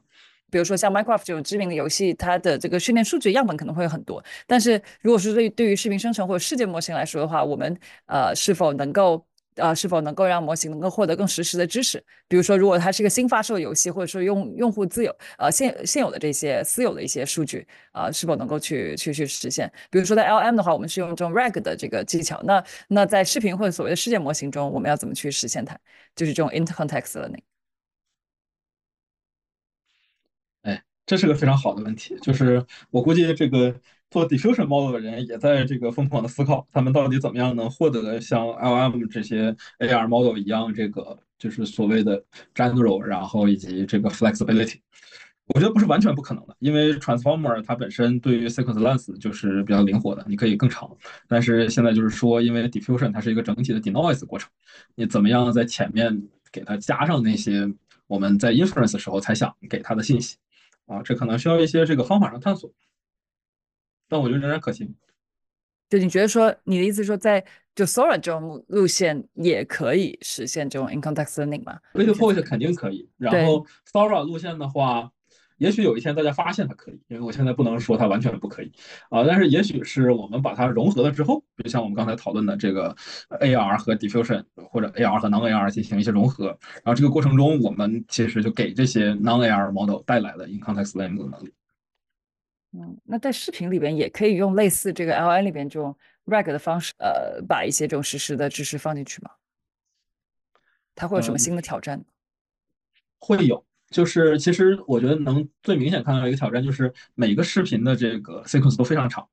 那么 in context learning 它能 work，是因为我们可以给它 feed 一些 example 放在前面，让它去进行学习，然后我们再进行 prompt。如果这次我们比如说刚才讨论到，我一次做一个视频已经非常 challenging。那我做 in context learning 就是不 feasible，因为我没法在前面给它放下多个视频作为 prefix。回到刚才我们一直在讨论这个模型的这个这个这个量上，因为你提到说这个 video pro 是八个 B，赛宁赛宁在那个 Twitter 上面的 estimate 是 three B，假设这个大概是是对的，那你会觉得 surprise 吗？就是他用实现用一个更小的 model 反而实现了更好的这个这个效果？你觉得中中间可能的一个 compromise 是什么？呃，我会有点 surprise。就是，也许它的 model parameter 真的是三 B，就是没有那么大。然后，不过这就说明两个问题，一个是可能它投入的算力很大，就肯定不是刚才我们说的这个，呃，小一千张，然后两个星期啊所获得的 quality，它肯定要远远比这个多好几倍。因为 scaling law 里面这个有多个 factor，有 data，有 parameter，然后有 compute。其实你提升任何一个 factor 都是会使得整个 system performance 提高的。然后这是一点，然后另外一点也许是另一种 signal，就是他为什么不做更大呢？是难道是他们发现我做更多的 parameter 没有我直接加 compute 来的效果好吗？难道说他利用不了更多的 parameter？这是我的一个 question。啊，这个这个有意思，或者说这个是不是一个成本的考量？就太多的 commenter 是不是在这个推理上会有更大的这个这个挑战？当时你们对于推理成本的这一块是怎么去估算？它会比这种 LM 的这推理成本大概会提高多少？呃，它会高很多，是因为这个 LM 呢，它虽然说做 auto regressive decoding，比如说一次做一个啊，当然像福耀刚才提到也有一些优化可以一次多出几个 token，但是归根到底呢，它是在整个 sequence 上做了一个 single pass。那 flops 就这么多，而 diffusion model 呢，它其实因为它有好多 denoising step 啊，比如说最暴力可能一千步，然后优化一下一百步，然后当然也可以更快，比如说几十步。那么它其实每一步所带来的算力消耗，就相当于同等 parameter 的这个 AR model 做完整的 decoding，所以它最后其实所需要的 inference 算力是这个那个数量级上要比 AR model 更高的，这也就是使得它 inference 的这个。在部署的时候可能会遇到很多难题，可能我觉得这也是为什么我们今天只看到了 demo 而没有 API。就我听说它可能要二十分钟才能出一个 clip，那这个完全是没法 serve 的。这里可以在嗯附加呃两个点，一个点是刚刚提到的三 B 模型，如果是三 B 的模模型的话，它可能就需要更大的算力。那我们知道算力等于模型大小乘以数据量。那呃，其实，在呃 language 这边，最近有个非常明显的趋势，就是把模型变小，把数据量加大。这个并不是呃 scaling 的 optimal，就是如果你消耗同样的 computer 的话，你如果想要达到同样的效果，你就不应该有那么大的数据和那么小的模型。但这个是 inference 是有非常明显的优势的，因为你小的模型在 inference 的时候，它它就是便宜。所以现在的一个趋势，呃，我们可以看到，在二零二三年一整年的过程之中，就一开始有大家会觉得，呃，有些个事情只有七十 B 的模型能能做，哎，后面发现这个可以被压到十三 B 也能做，后面发现压到七 B 也能做，现在甚至已经压到两 B 了。所以这其实是一个，呃，把把数据变大，把模型变小，是一个很明显的趋势。那如果 Thorough 也在 follow 这条路径的话，那很可能出现的一个呃情况就是说，他们真的用了非常非常多的视频，数据量特别特别的大。然后，然后模型可能本身没有很大，这个是这个是一点。另外一点提到的是刚刚说到的 inference cost，可能二十分钟才能够出一个 frame。呃，这个这个这个呃，有一个很很细微很但挺重要但一的好消息，那就是说，呃，在 transformer 在做 decoding 的时候，auto regressive decoding 它是 memory bound 的，它大部分的时候，呃，它的时间消耗并不是说我真正要。花那么多的时间在算上面，它其实它的时间消耗是花那么多的时间在读内存上面。那呃，这个是一个 transformer inference 一个很重要的特征。那大部分 transformer inference 的呃的这样的一个优化，都是把这个 memory bound 给 somehow 改成 compute bound。所以其实 compute 其实是多余的，并没有被用上。但这个如果是像 diffusion 的话，一次 pass 走个序列，那它就天生就是一个 compute bound，而不是 memory bound 这样的一个范式。它是这这其实是一个好消息，就意味着呃，虽然说 diffusion 它 in principle 确实在 inference 需要呃花很多的 compute，呃，跟 auto regressive 比起来。但是呢，因为它因因为它是一次一一次 pass 所有的呃 token，所以它天生是一个 computer bound，而不是 memory bound 的事情，所以它对于计算的利用率要会显著的高于呃会显著的高于呃 language model 这样的 decoding，它算是一个好消息。那最终得到的结果呢，可能就是说它确确实实成本还是会比呃还是还是会比 language model 要高很多，但可能不至于那样子 crazy。假设真的现在要，比方说二十分钟去去生成，要提高它这个 inference 的，不论是速度和这个效率，这个里面有多少是研这个 research 要解决的东西，有多少是 engineering 要解决的东西？去过去一年，从就是当所有的人的这个有这么多 engineering 的资源都放在这个优化这个 LM 的这个呃 inference 上有很大的这个提升。你们觉得，比如说这经过了可能一年两年，这个合理的一个预测生成像 Sora 这样的这个质量化，这个这个 inference 的成本和这个速度，大概会可以到一个什么样的一个程度？然后还有多少是这个硬件厂商要考虑的问题？呃，我觉得一方面是它这个能不能带来绝对的算力的提高，比如说这个英伟达出更好的卡。然后另一方面，可能像福瑶提到的这个 transformer 是 memory bound，那我能不能通过这个一些新的 design 使得这个卡对于 transformer 通常的这个 inference 的这个 workflow 更友好一些？然后这些是关于硬件。然后 engineering wise 呢，可能是我们要做这个，比如说啊，更好的这个 scheduling，然后这个 batching 等等。我觉得这个 LM 的这个优化已经做的非常多。算法层面的话，其实 diffusion 确实还有很多 potential 去优化，比如说这个常用的这个 distillation 会使得它的这个啊 decoding steps 明显变少。然后再就是像我们一直提到，我们这个如果压缩比更高，那 sequence 就会变少，呃，变短，这个都会带来明显的这个 inference speed 的提升。所以我觉得乐观一点儿，像这个 quality 的这个，呃，比如说十秒的视频，我们一分钟能拿到，我觉得还是呃可以期待的一件事情。啊，我记住这个了，我们这个一年。一年后，一年后回来看一看，是不是世界发展又比我们想象的要快？对，感觉总被打脸。从 Video Power，然后到现在 Sora 的这个这个技术出来以后，我视频吧，就生成会都会往这个 Transformer 为主，可能这个 Diffusion 为辅的这种架构去往前去更加收敛和演进的话，那像那种基于 Diffusion 的这种优化的框架，最后效率提升的这个 Contribution 就会越来越少。后会不会看到，呃，是会有更多的这种呃，基于 Transformer 这种优化的方式出来？会需要一些新的这种优化方式吗？嗯，就是首先这个 transformer 作为一个 architecture 嘛，就是它会做很多优化。当然，这个在 ARM 里面，目前主要的优化都是针对这个 auto regressive 的 token prediction model 去做的。然后呢，diffusion 呢，它其实是作为一种算法啊，它和 transformer 并不矛盾，因为它也可以 apply 在 transformer 上。然后他们在这个算法层面做的优化呢，啊，很多也是对于 transformer 来说是 applicable，所以这两者可能会叠加起来。就是这个，当然对于 transformer 本身的那些效率优化呢，主要集中在 engineer 上，而对于 diffusion 这个方法上的这个效率优化呢，更多是这个通过理论上的这个推导来实现。就是我觉得他们会关注在不同的这个方向上。哎，那我好奇，你说这个技术路径上的变化，对于现在在做。现在在做这个视频生成的这些 startup 来说，意味着什么呢？像 Runway 啊，像 Pika，他们其实都是，他们应该是基于原来的那套 diffusion 为主的这套架构去做嘛。那对于他们来说，是你觉得说他们其实可以比较相对比较容易的把这个底层的 tech stack 换掉，然后最后我们最后会看到是一个这种呃更拼算力的一个这个暴力这个 scaling law 的一个一个事情，还是你觉得会对这个对他们会有什么不一样？我们没有想到一些挑战。OK，就是。首先来说，就是之前的那些 startup 应该都用的是 Unit based 的这个 latent diffusion，所以和这一代的这个 latent diffusion transformer 啊是有差距的。然后呢，这个要切换的话呢，首先他们之前的那些数据肯定都是可以复用的，这个是 good point。然后，但是呢，这一次想要达到这么高的 quality，对算力的要求其实是要比之前啊有数量级上的提高的。那么这个就会带来这个啊基础设施上的挑战，然后也会带来成本上的这个。啊，问题就是我其实不是那么看好这些 startup 去追到这个 Sora level。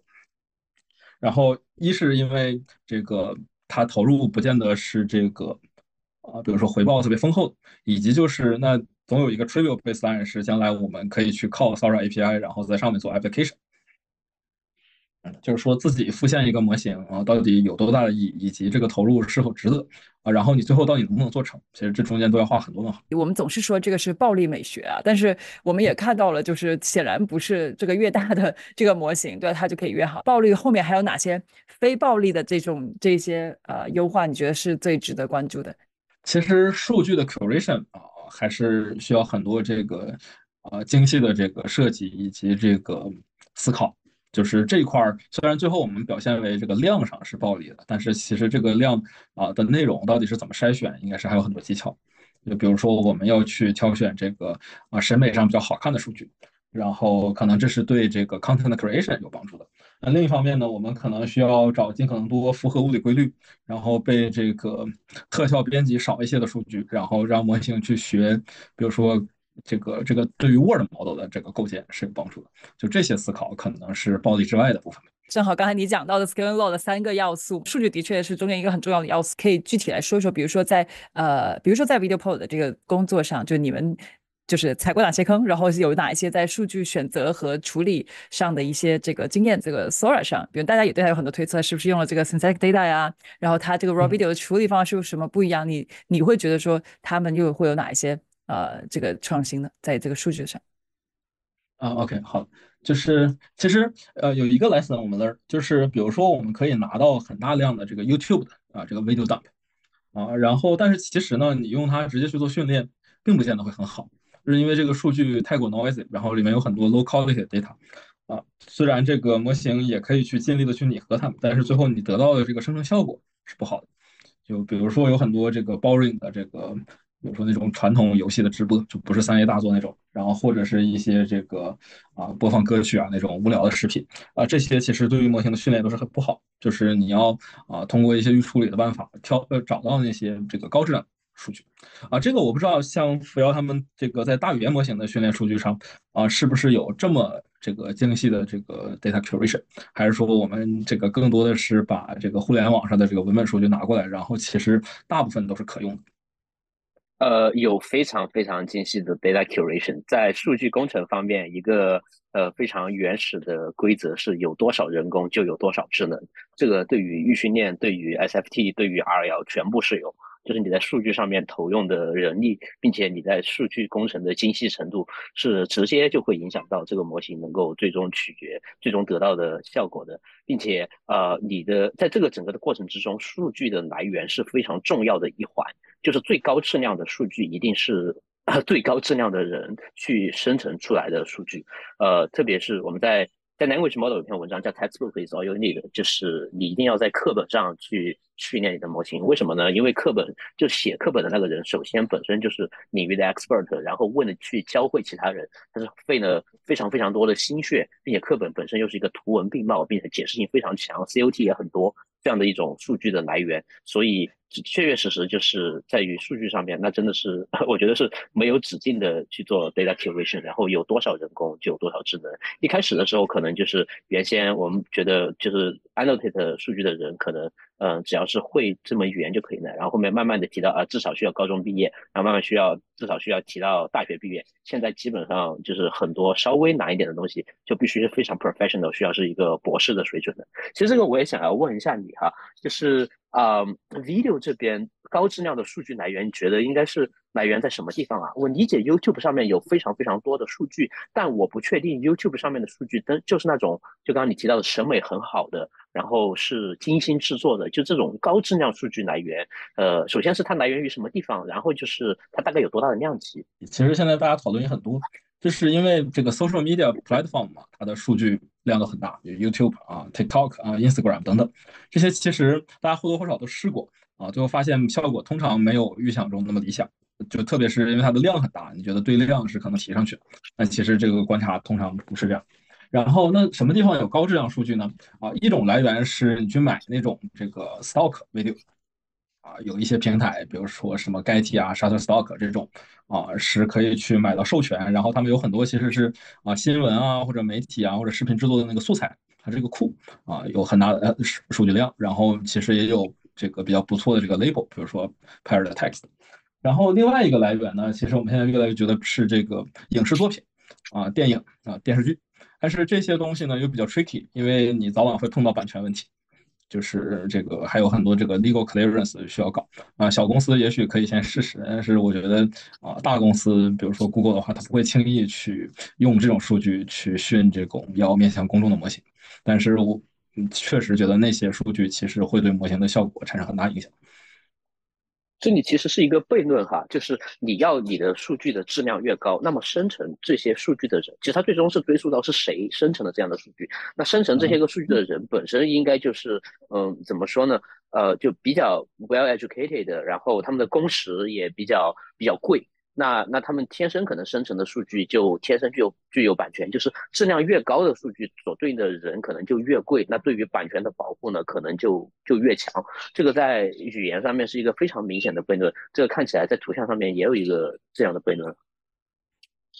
是的，是的，而且这其实还是一个比较令人失望的点，就是那像你刚才说，有多少人工就有多少智能，那这。就是最后其实还是靠人力的这个劳动把它的智能来创造出来的，而不是比如说我们有巧妙的算法，然后让它自然而然的这个产生这个智能。就理想状态应该是我可以把这个大量的 noisy data 就丢给他，你自己去观察这个世界，然后去学出你的智能。然后这里面其实是可以有 minimum 的这个人类的干涉，但是现在明显没有做到这一点。算力上也是一个限制。你仍然要告诉他哪些是好 data，哪些是坏 data，哪怕你都要丢给他。其实这个仍然会 require annotation。Right，并且这方面其实根据呃以往的经验，就是我们总是希望说，我们可能通过巧妙的算法的呃的设计，然后巧妙的模型的构造，去找到那种可以自动区分出好数据和坏数据的模型和学习方法。但事实上，我觉得这也有点像是一个 the bitter lesson，就是。呃，事实上，我们经常会发现，你在数据工程上面做的投入的力度、投入的人力越强，就假设你有同样聪明的人，他们有同样的工时，你把这个投在 让这些个聪明人给你洗数据，它的效果现在看来是呃一次又一次被证明显著的好于你让这些个很聪明的人去帮你呃设计更新的模型架构、设计更新的学习算法，所以。这个这个也有点像是一个 the bitter lesson，但它是一次又一次的去被证明，你可能需要把你的资源投到让聪明的人洗数据上。那你们怎么看待大家对于他们是否用了这个合成数据的猜测呀？你们之前有荔枝，你们有用这个 synthetic data 吗？当时在 video poll 的时候？呃，我们是没有的。然后呃，看你怎么定义合成数据了。如果那些 gaming engine 的数据也算的话，我觉得它很有可能用。你们当时为什么没有没有用？然后然后你觉得用这一类的数据可能的这个挑战，比如包括 LM，大家说是不是高质量的数据用完了？那假设我们真的可以用这合成数据来生成的话，那似乎这个就成了一个伪命题，就我们就可以无限生成这些高质量数据了。呃，对的。然后首先是我们为什么没用呢？是因为当时这个项目主要是在关注模型上的创新，就是数据集基本上是呃有什么用什么。然后。然后说这说到这个 synthetic data 呢，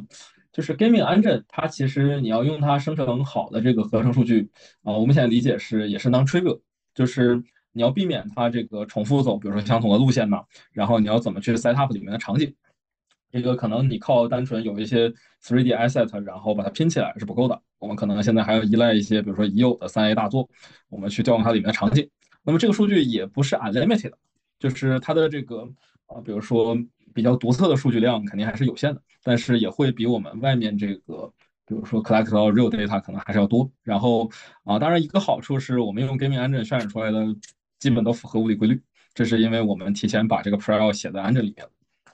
但这件事儿你回回过头来看，它就像在 distill 这个 gaming engine，那我为什么不直接拿它做我的 video generation model？我为什么还要再吹一个？啊，当然这个 lang language space 可能不一样，他们并没有这样的这个 engine 去做这样的事情，就他们的 synthetic data 可能是其他来源，这个我就不确定。嗯嗯，在 language space 里面，呃，其实对 distill gaming engine 这这个点哈，可以从 language 这边的一些个理论给到一些个解释，就是如果我们还是认为，如果我们认为生成模型它学到的东西是呃这个世界的规则的话，那么呃。那你如果在真实的世界之中学到去去学这些 video，它学到的东西应该就是真实世界的物理规则。但是呢，呃，由于数据很多时候它的覆盖度、覆盖力度不够宽，以至于本身有一些个规则，它所生成出来的这些个数据，并并没有被呃真实的这些个 video 所覆盖或者说观察到。那这样子的话，你其实学学的并不是全套规则，而是呃而是这套规则的一些一个子集。那此时如果你有一个 gaming engine 的话，那 gaming engine 是把呃你想要的那些个物理规则给写死到你的那个渲染的引擎里面去了，呃，所以呃，所所以从 gaming engine 之中学到的东西，它它它它做的事情是呃，把 gaming engine 之中你写到 gaming engine 里面的那些个物理规则给 distill 到呃模型的权重之中，然后三炮的让模型自发的把你写进去的规则和它在真实世界之中学到的规则结合在一起，然后相互补全，呃，然后然后它应该是做了一个这样的事情。这个这个这个是从压缩的角度去去看这个事情的解释啊。就之前我们讲到 L M 的时候，加上了这个呃这个 coding 的这个数据以后，对于对于这个呃当时说是对于这个 reasoning 的能力有了一个很大的提升。我不知道在 video 这个领域，不论是理解物理规律的能力啊，还有一些呃别的一些涌现能力，会不会通过增加不同的不同类型的这个这个数据来去实现？呃，language 的角度看 video 这个事情，就是。呃，在在语言模型里面增加 coding 的数据，可以让模型的推理能力加强。这个主要是因为自然语言的数据很多时候它的逻辑是一个模糊的逻辑，它并不是说呃所有的 if else 都是一个零一的区别，它有很多灰色的这种中间的地段，也有很多呃故意为之的模糊不清的语言。它并不是说一个问题到底是是或者是否，但是 coding 不是。呃，代码呢，它本身是一种非常严格的形式语言，它是就是是，不是就是不是。然后它所执行出来的这些个结果结果是非常严格的遵循呃这一套呃它原生的这套逻辑在里面的，它没有一个中间的模糊的地带。这本这然后这样的数据就补全了自然语言，它在很多逻辑推理上面不够严格，可能它是表述的。呃，故意为之的比较模糊，或者说天生就很难难严格的叙述出来，但是 coding 在这方面就可以补足这方面的内容。那如果把这一套 reasoning 给平移到呃呃视频数据的话，如果我们认为像 Unreal Engine 他们都是按着严格的规则去生成出来的数据的话，那这套数据本身其实是呃可能有呃比比如说我们自然观察到的那些个数据有更加严格的对于物理规则的 following。比如说，呃，某某某某一个杯子在在在在摔到地面的时候，它可能就直接摔碎了。但是在呃，如如果如果我们是用呃物理引擎去模拟的话，我们可能观察到就是碎掉的杯子。但真实世界可能这个杯子是个钢化杯，可能你的那个地板是一个呃稍微软化的材质地板，就观察不到这样子就非常严格，杯子碰到地面一定会碎这样的一个现象。所以呃，如果认为呃呃 coding 数据对于语言是一种逻辑上面硬度给它补全的话，似乎呃呃游戏引擎生成的数据也可以做类似的事情。我不知道密军是怎么看这个问题。啊，OK，就是回到游戏引擎这个本身上来。首先，我是觉得它有点违背这个最初的 intuition，就是最初的 intuition，我们是希望通过让模型去观察这个世界，然后来学习这些咱们说所谓的物理规律。但其实当这个游戏引擎参与进来之后，它是我们人先观察这些物理规律，然后设置这么一个引擎，然后我再通过这个引擎里获得 synthetic data，然后再去 train 这个 model。那对于现在这些这个能力可能是 OK 的，是因为我们已经有这样的引擎了。但是将来如果我们想要这个模型获得更强的能力，然后以及这个发现一些人类还没发现的东西，那可能就是受限。因为现在我们所有的 assumption 是我们有呃好的引擎，然后能教会它，其实并没有让这个 model 自然而然的去学。然后回到这个 coding 和 text 的这个对比上，嗯，怎么说呢？就是我觉得 natural 的 video 啊，当然除了那种被这个人类比如说特效加工过的 video 啊，其实 natural 的 video 它肯定也是 follow 物理规律的啊，只是说这个我们单纯通过视觉的观察啊，有的时候是不能够完全确定，比如说每一个物体它到底是什么材料做的，那么也就会对应不同的 outcome。这个可能是应该我们在做这个 likelihood modeling 的时候，它。不同的 trajectory 都可以被 predict 出来，然后可能最后这个真正好的解决方案是我给它更啊详细的 conditioning，然后使得我们最终的这个 prediction 更加 deterministic。然后对于数据来说啊，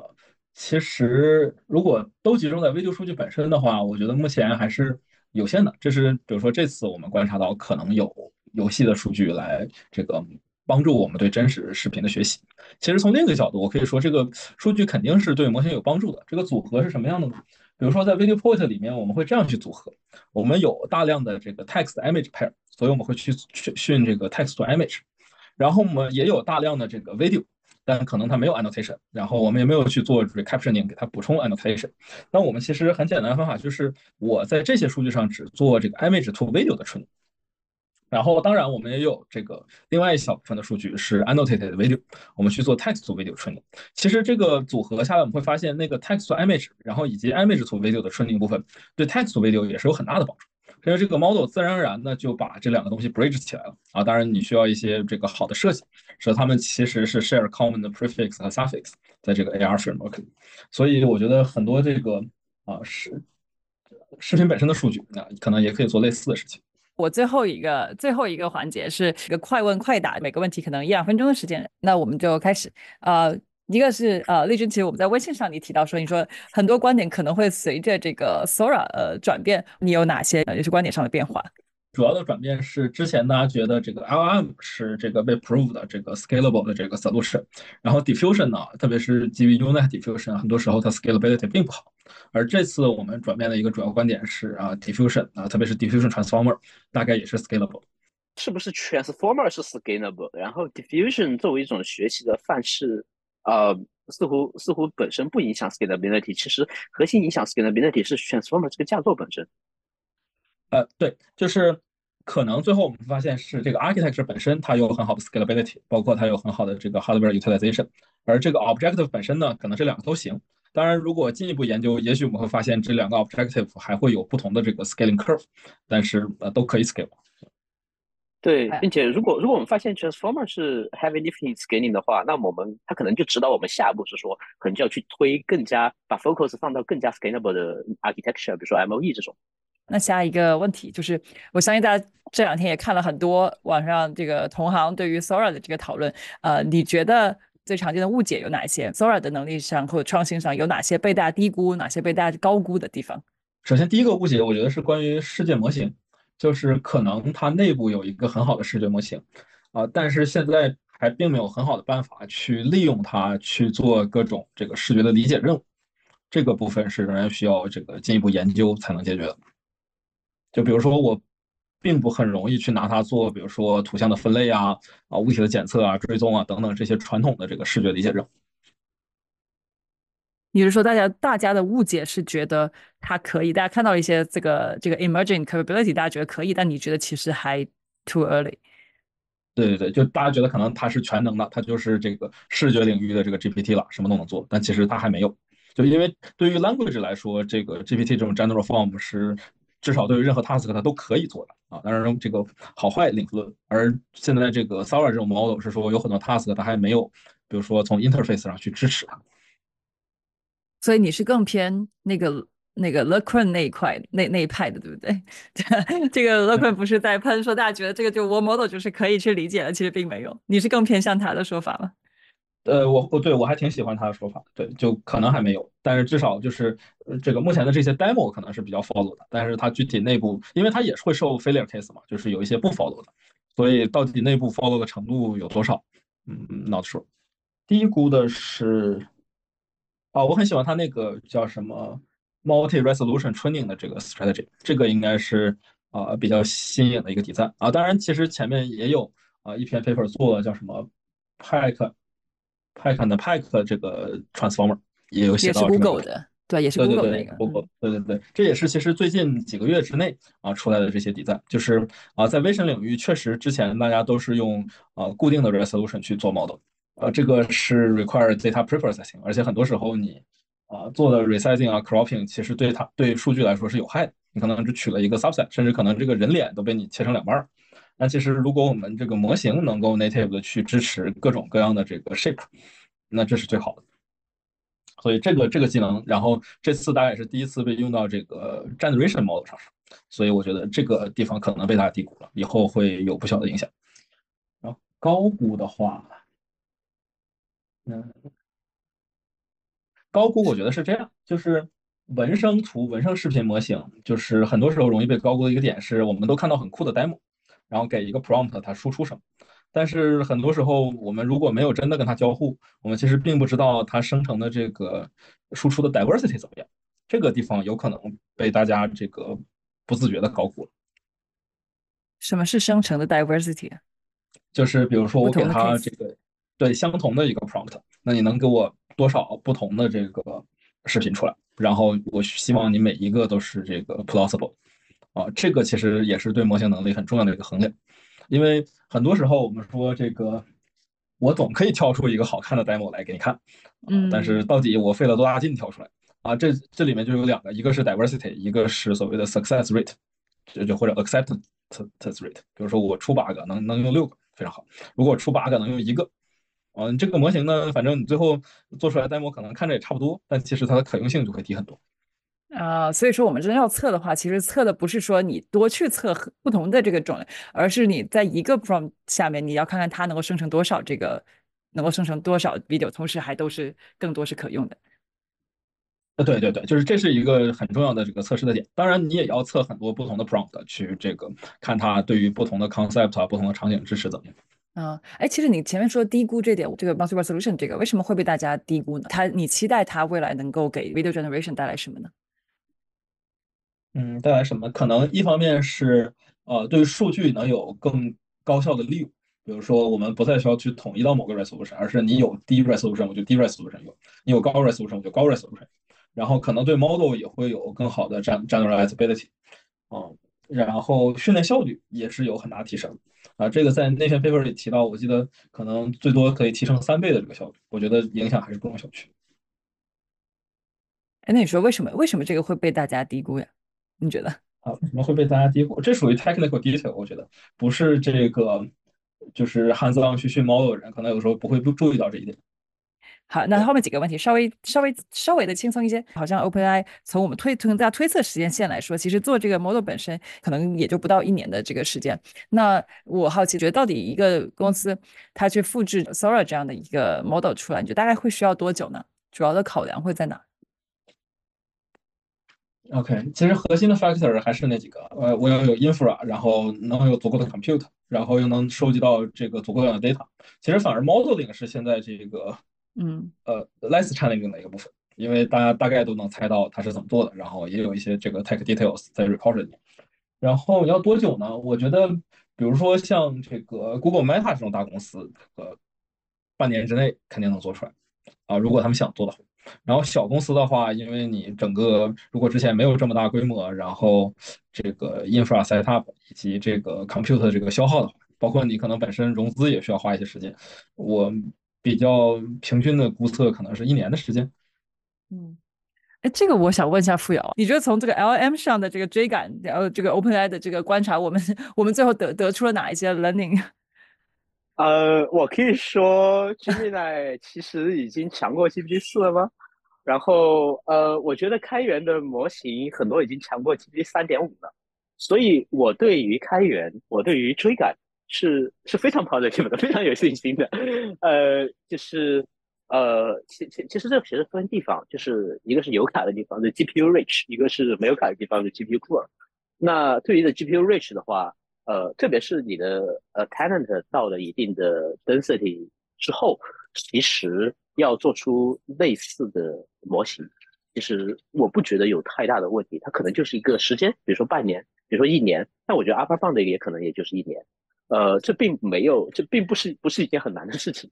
呃。它的难点在于如何如何用少两个数量级的 compute 做出类似的效果，这其实是 open source 需要被解需要解决的问题。这个我觉得会会很难，但但我觉得这个可能也就是更多的是在呃考验出真才实学，或者说高手在民间，或者说人类智力的地方。它就是这个其实也是高校和 open source 需要去解决的问题。但我 in general 对这方面是很 positive 的，因为。从 language 的这个经验来看，在去年过去的一年之中，有非常非常多的小的模型，然后肉眼可见的在变强，且变得越来越强。一开始的时候是，呃，我们觉得，呃，七十 B 的 Llama 赶个 GPT 三点五都有点难。然后后面我们发现，一个七 B 的 Mistral 就已经能够做得非常好呢。然后七 B 的七 B 的 Mistral 在 MOE 以下，基本上就是 GPT 三点五的水平，但是它的这个成本可能就会。少很多，至少是 inference 的成本。但 Mistral 他们本身 compute 也很多，但应应该不会有像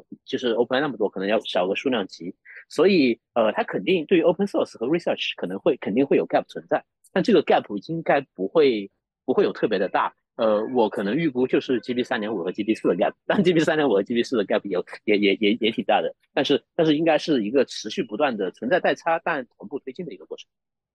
应该会有很多人跟你持不同观点吧？大家的普遍的感受是，过去一年大家发现，哎，追赶 GPT 这个三点五好像还行，但四好像比大家想象的这个时间更长。然后另外一个感觉，大部分人对于这个 Gemini 的感受不是特别好。你会感受到这个观点上的不一样吗？我们就就谈一下追赶三点五和追赶 GPT 四嘛。追赶三点五这个其实是很很硬的通货，因为我知道有很多个呃，比如说 startup，他们会原先的可能就是用的三点五的。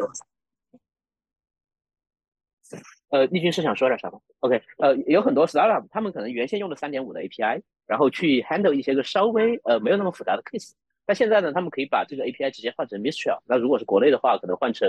换成什么？换成三四 B 的 E，换成呃呃百川换千问，就这些其实都已经 work 大规模部署起来了。所以所以这个其实呃是有真金白银的 proof 在那里的。那对于呃 Gemini 呢，可能用的人也没有特别多，但然后，但但 Gemini 的用用用户用户量其实也是不容小觑的哈。Gemini 虽然说我记得好像在去年的年终的时候说是 Open 的十分之一，但 Open 的十分之一也是一个很大的用户量，并且在可在可以看到的很多比较硬的难刷的榜单上面，比如说 MT Bench 里面的那个投票，那个投票就是用户真实投出来的。你你好，我就给你投一票；我好，我就给你投票。在那上面的投票。呃，Gemini Ultra 已经 match 到了零六一三版本的 GPT 四，离 G P 四 Turbo 稍微弱一点点，但是也是非常明显，就它的那个分数比零六一三版本的呃 GPT 四还是还是高了一大截的，所以这个呃这个迭代的速度以及它就真实的效果其实是肉眼可见的，并且这个也不是说什么刷分刷出来的，因为呃那那个那个那个那个 leaderboard 是。呃 LMS 的 leaderboard 都是真实的用户，呃，两个模型不知道是谁，然后给的两个答案，大家去投票，这个是真实用户投出来的这样的结果，其实可信度还挺高的。所以就是无论是三点五还是四，你是可以肉眼的看到从用户的口碑，从用户真实的投票投票统计结果，从这些个 startup 他们背后接的这个 API 是 GB 三点五换成其他的 API 或者 GB 四换成其他的 API，都是可以肉眼的感知到，呃，这些个模型正在被有效的追赶。嗯，哎，其实我不知道丽君有没有这个感受，在这个图片生成的这个这个领域，其实当时 Three 出来也没有让他特别惊艳，大家还觉得说啊，图片生成这个领域可能 Midjourney 啊这些都比 The Startup 都都比这个 OpenAI 好，但这个 Sora 这个就我就好奇，它像这种视频生成的这个这个这个门槛，是不是它介于这个图片生成和和这个 LM 之间追赶的追赶，其实还是可以在半年对吧？半年一年内这个实现的。哎，对，这是一个好的观点，就是确实在图片领域，这个可能由于 Stable Diffusion 的出现，这个 community 特别活跃，然后其实很多反而是外部的这个公司啊有这个领先的地位，特别是像 Midjourney 这种我们早期积累很多用户，然后有不断的这个数据的 feedback，所以做出来模型其实是很好。然后 DALL-E 3呢，当然一方面也是我觉得他们并没有特别认真去做。我听说做 DALL-E 3的同时呢，其实 Sora 这类 video project 就已经在推进，所以可能 priority 放在了这边。但另一方面呢，就是这个呃 video 以及这个 image space 呢，确实不像 GPT 在 language 上有那么大的这个领先优势。虽然等 Sora 出来之后，我们发现 OpenAI 确实还是领先的，但我觉得就是这个半年左右的这个差距是追得上。但是前提是这个大公司，我觉得愿意投这个资源去追。如果小公司单纯为了做产品的话，我觉得不那么值得。那下一个话题，Zora 其实其中之前一个很重要的奠基工作就是这个 Diffusion Transformer 那篇论文，而这里边这个 Bill Peters 这个这个作者后来也加入了。这个加加入了 Sora，我们现在看起来那么重要的一篇论文，在那个 CVPR 当年是以这个二零二三年的时候是以这个缺乏创新为理由被被拒收了。那所以我好奇这个例子，呃，你你们在 researcher 这个群里怎么怎么讨论这个这样的一个决定和这样的一个现象啊？呃，对，其实现在这种现象还挺常见的，就相当于他发表了一篇在学界发表一篇文章，然后被学界给拒收，但是加入一家产业界的公司，做出了一个让世人惊艳的产品。嗯，呃，他们那个论文后来在 ICCV 被接收了嘛？这倒是。嗯。然后，但确实，因为他的这个想法很朴素，然后呢，也只是单纯在这个 benchmark 以及 scaling law 的这个啊 study 上，这个可能按照传统意义上来说，novelty 是有限的。但是，其实我们到了现在这个时代之后，发现 research 的 novelty 可能对于最终这个 effective 的这个 solution 并不是那么重要的点。啊，因为越来越多看到是大力出奇迹，然后越来越多的是这个往里面加考的 data curation 来做的，而这些呢，其实都是 research community 不太喜欢的 topic，因为它并没有很多的这个就是智能的这个投入在里边儿，就是人人类智能的投入在里边。那这样对 researcher 来说是不是少了很多挑战？做现在这些 scaling 事情，可能对 researcher 来说会变得比较包容。好像刚才扶摇提到，就是可能越来越多的发现，我与其招聪明人去 design 好的 model，不如让这些人去给我标数据。但是你想标数据啊，虽然最后获得模型更好，但肯定不是一个 good experience。我最后一个问题：二零二四年在这个领域，你最期待发生什么？然后你自己会有哪一些呃主要的研究方向？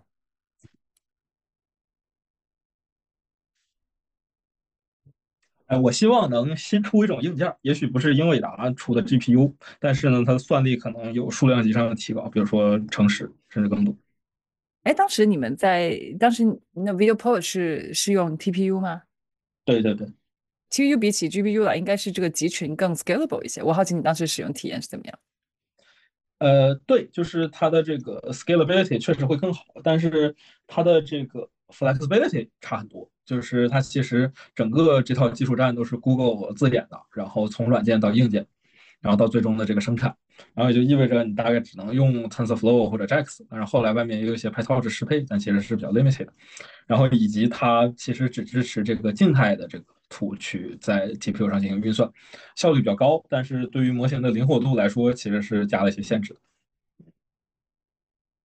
就怎么说呢？它是一种这个 custom design 的 hardware，但是现在来说，TPU 它的这个算力规模呀，基本上是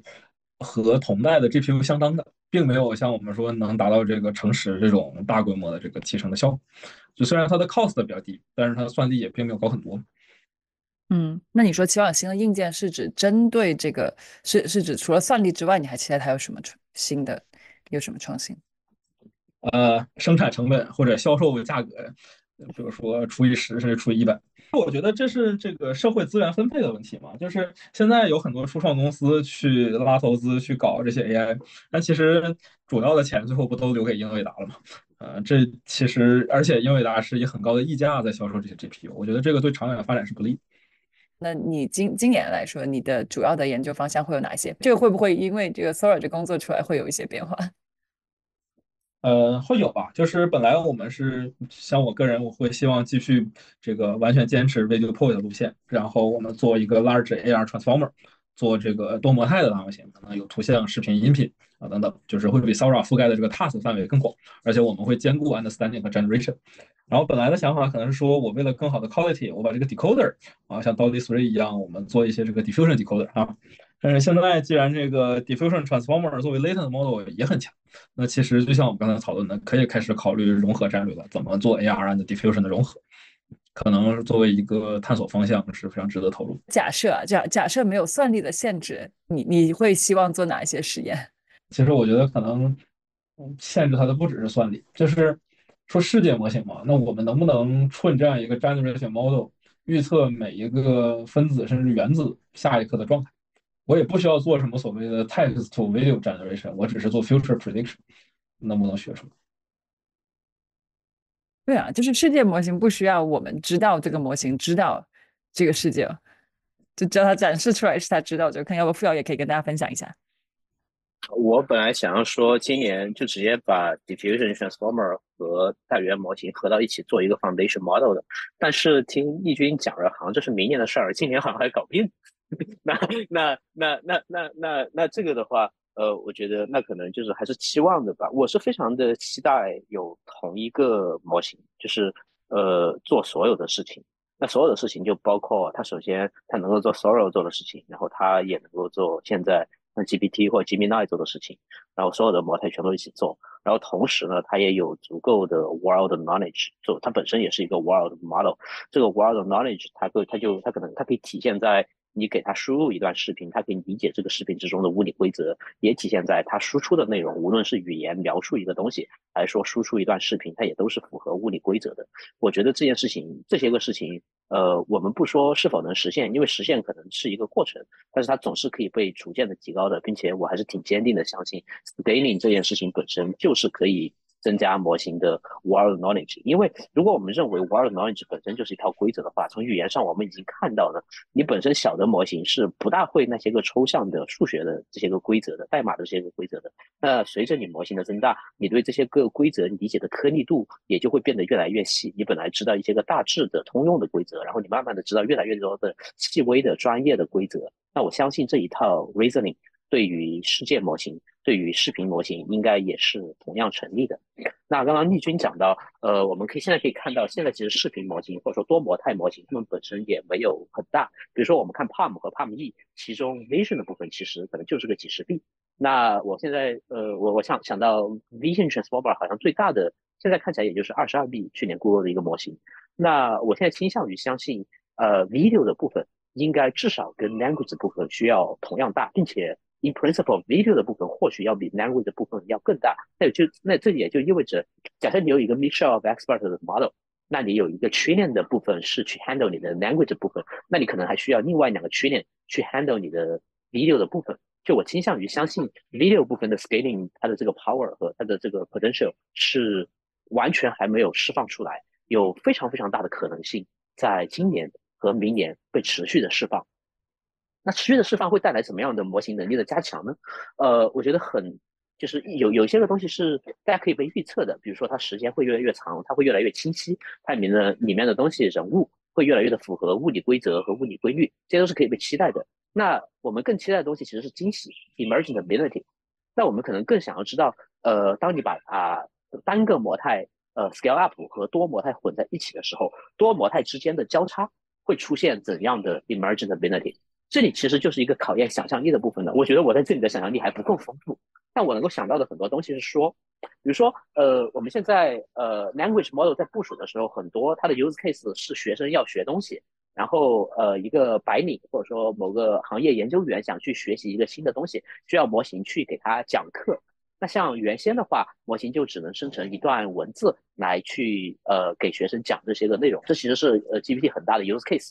呃，但是呢，现在我们说意图胜千言，那很多时候如果我的一一个模型可以在就给人讲课的过程之中，呃，能够优先用一张图来去去阐述呃某一个比较难理解的观念，然后中当然中间也会。穿插着图和文字的一些合在一起，甚至如果一个图没有办法完全阐述相关内容的话，可以生成一个 GIF。现在很多呃一个新的模型在做 demo 的时候传的都是 GIF，这个其实也是这种 educational purpose，告诉我的 user 这个东西是怎么回事。那如果之后呃我们在这个这个模型它的一个很大的 use case 就是学习，那这个学习的过程之中，如果它能够多模态的去教。呃，我们人类去学更多、更有专业的知识、更难的东西的话，那这个还是很让人感觉到 exciting 的话，exciting 的就是它是可能是真的是具有呃把整个教育给 revolutionize 这样的一个 potential。对，这个是我对它的期待。丽君觉得不会在今年发生吧？两个模型的融合，今年肯定大家会搞科研，但是我不见得觉得 OpenAI，比如说它会今年 launch 一个 model 融合了 GPT 和 Sora，就。那非常感谢这个，也感谢荔枝。我知道你那边非常晚了，非常感谢你的这个时间，也感谢付瑶今天一起来啊，一起在周末在在这个春节开工之际，然后来加入在一起讨论。那最后再祝大家这个新年开工快乐！感谢大家的收听。如果你喜欢我们 Podcast 内容，欢迎你点赞并分享给可能感兴趣的朋友。有任何建议反馈，都可以在评论区留言，我们都会很认真的看的。如果你在用 Apple Podcast 收听，也希望你花几秒钟给我们打个五星好评，让更多人了解到我们。我们下次再见啦！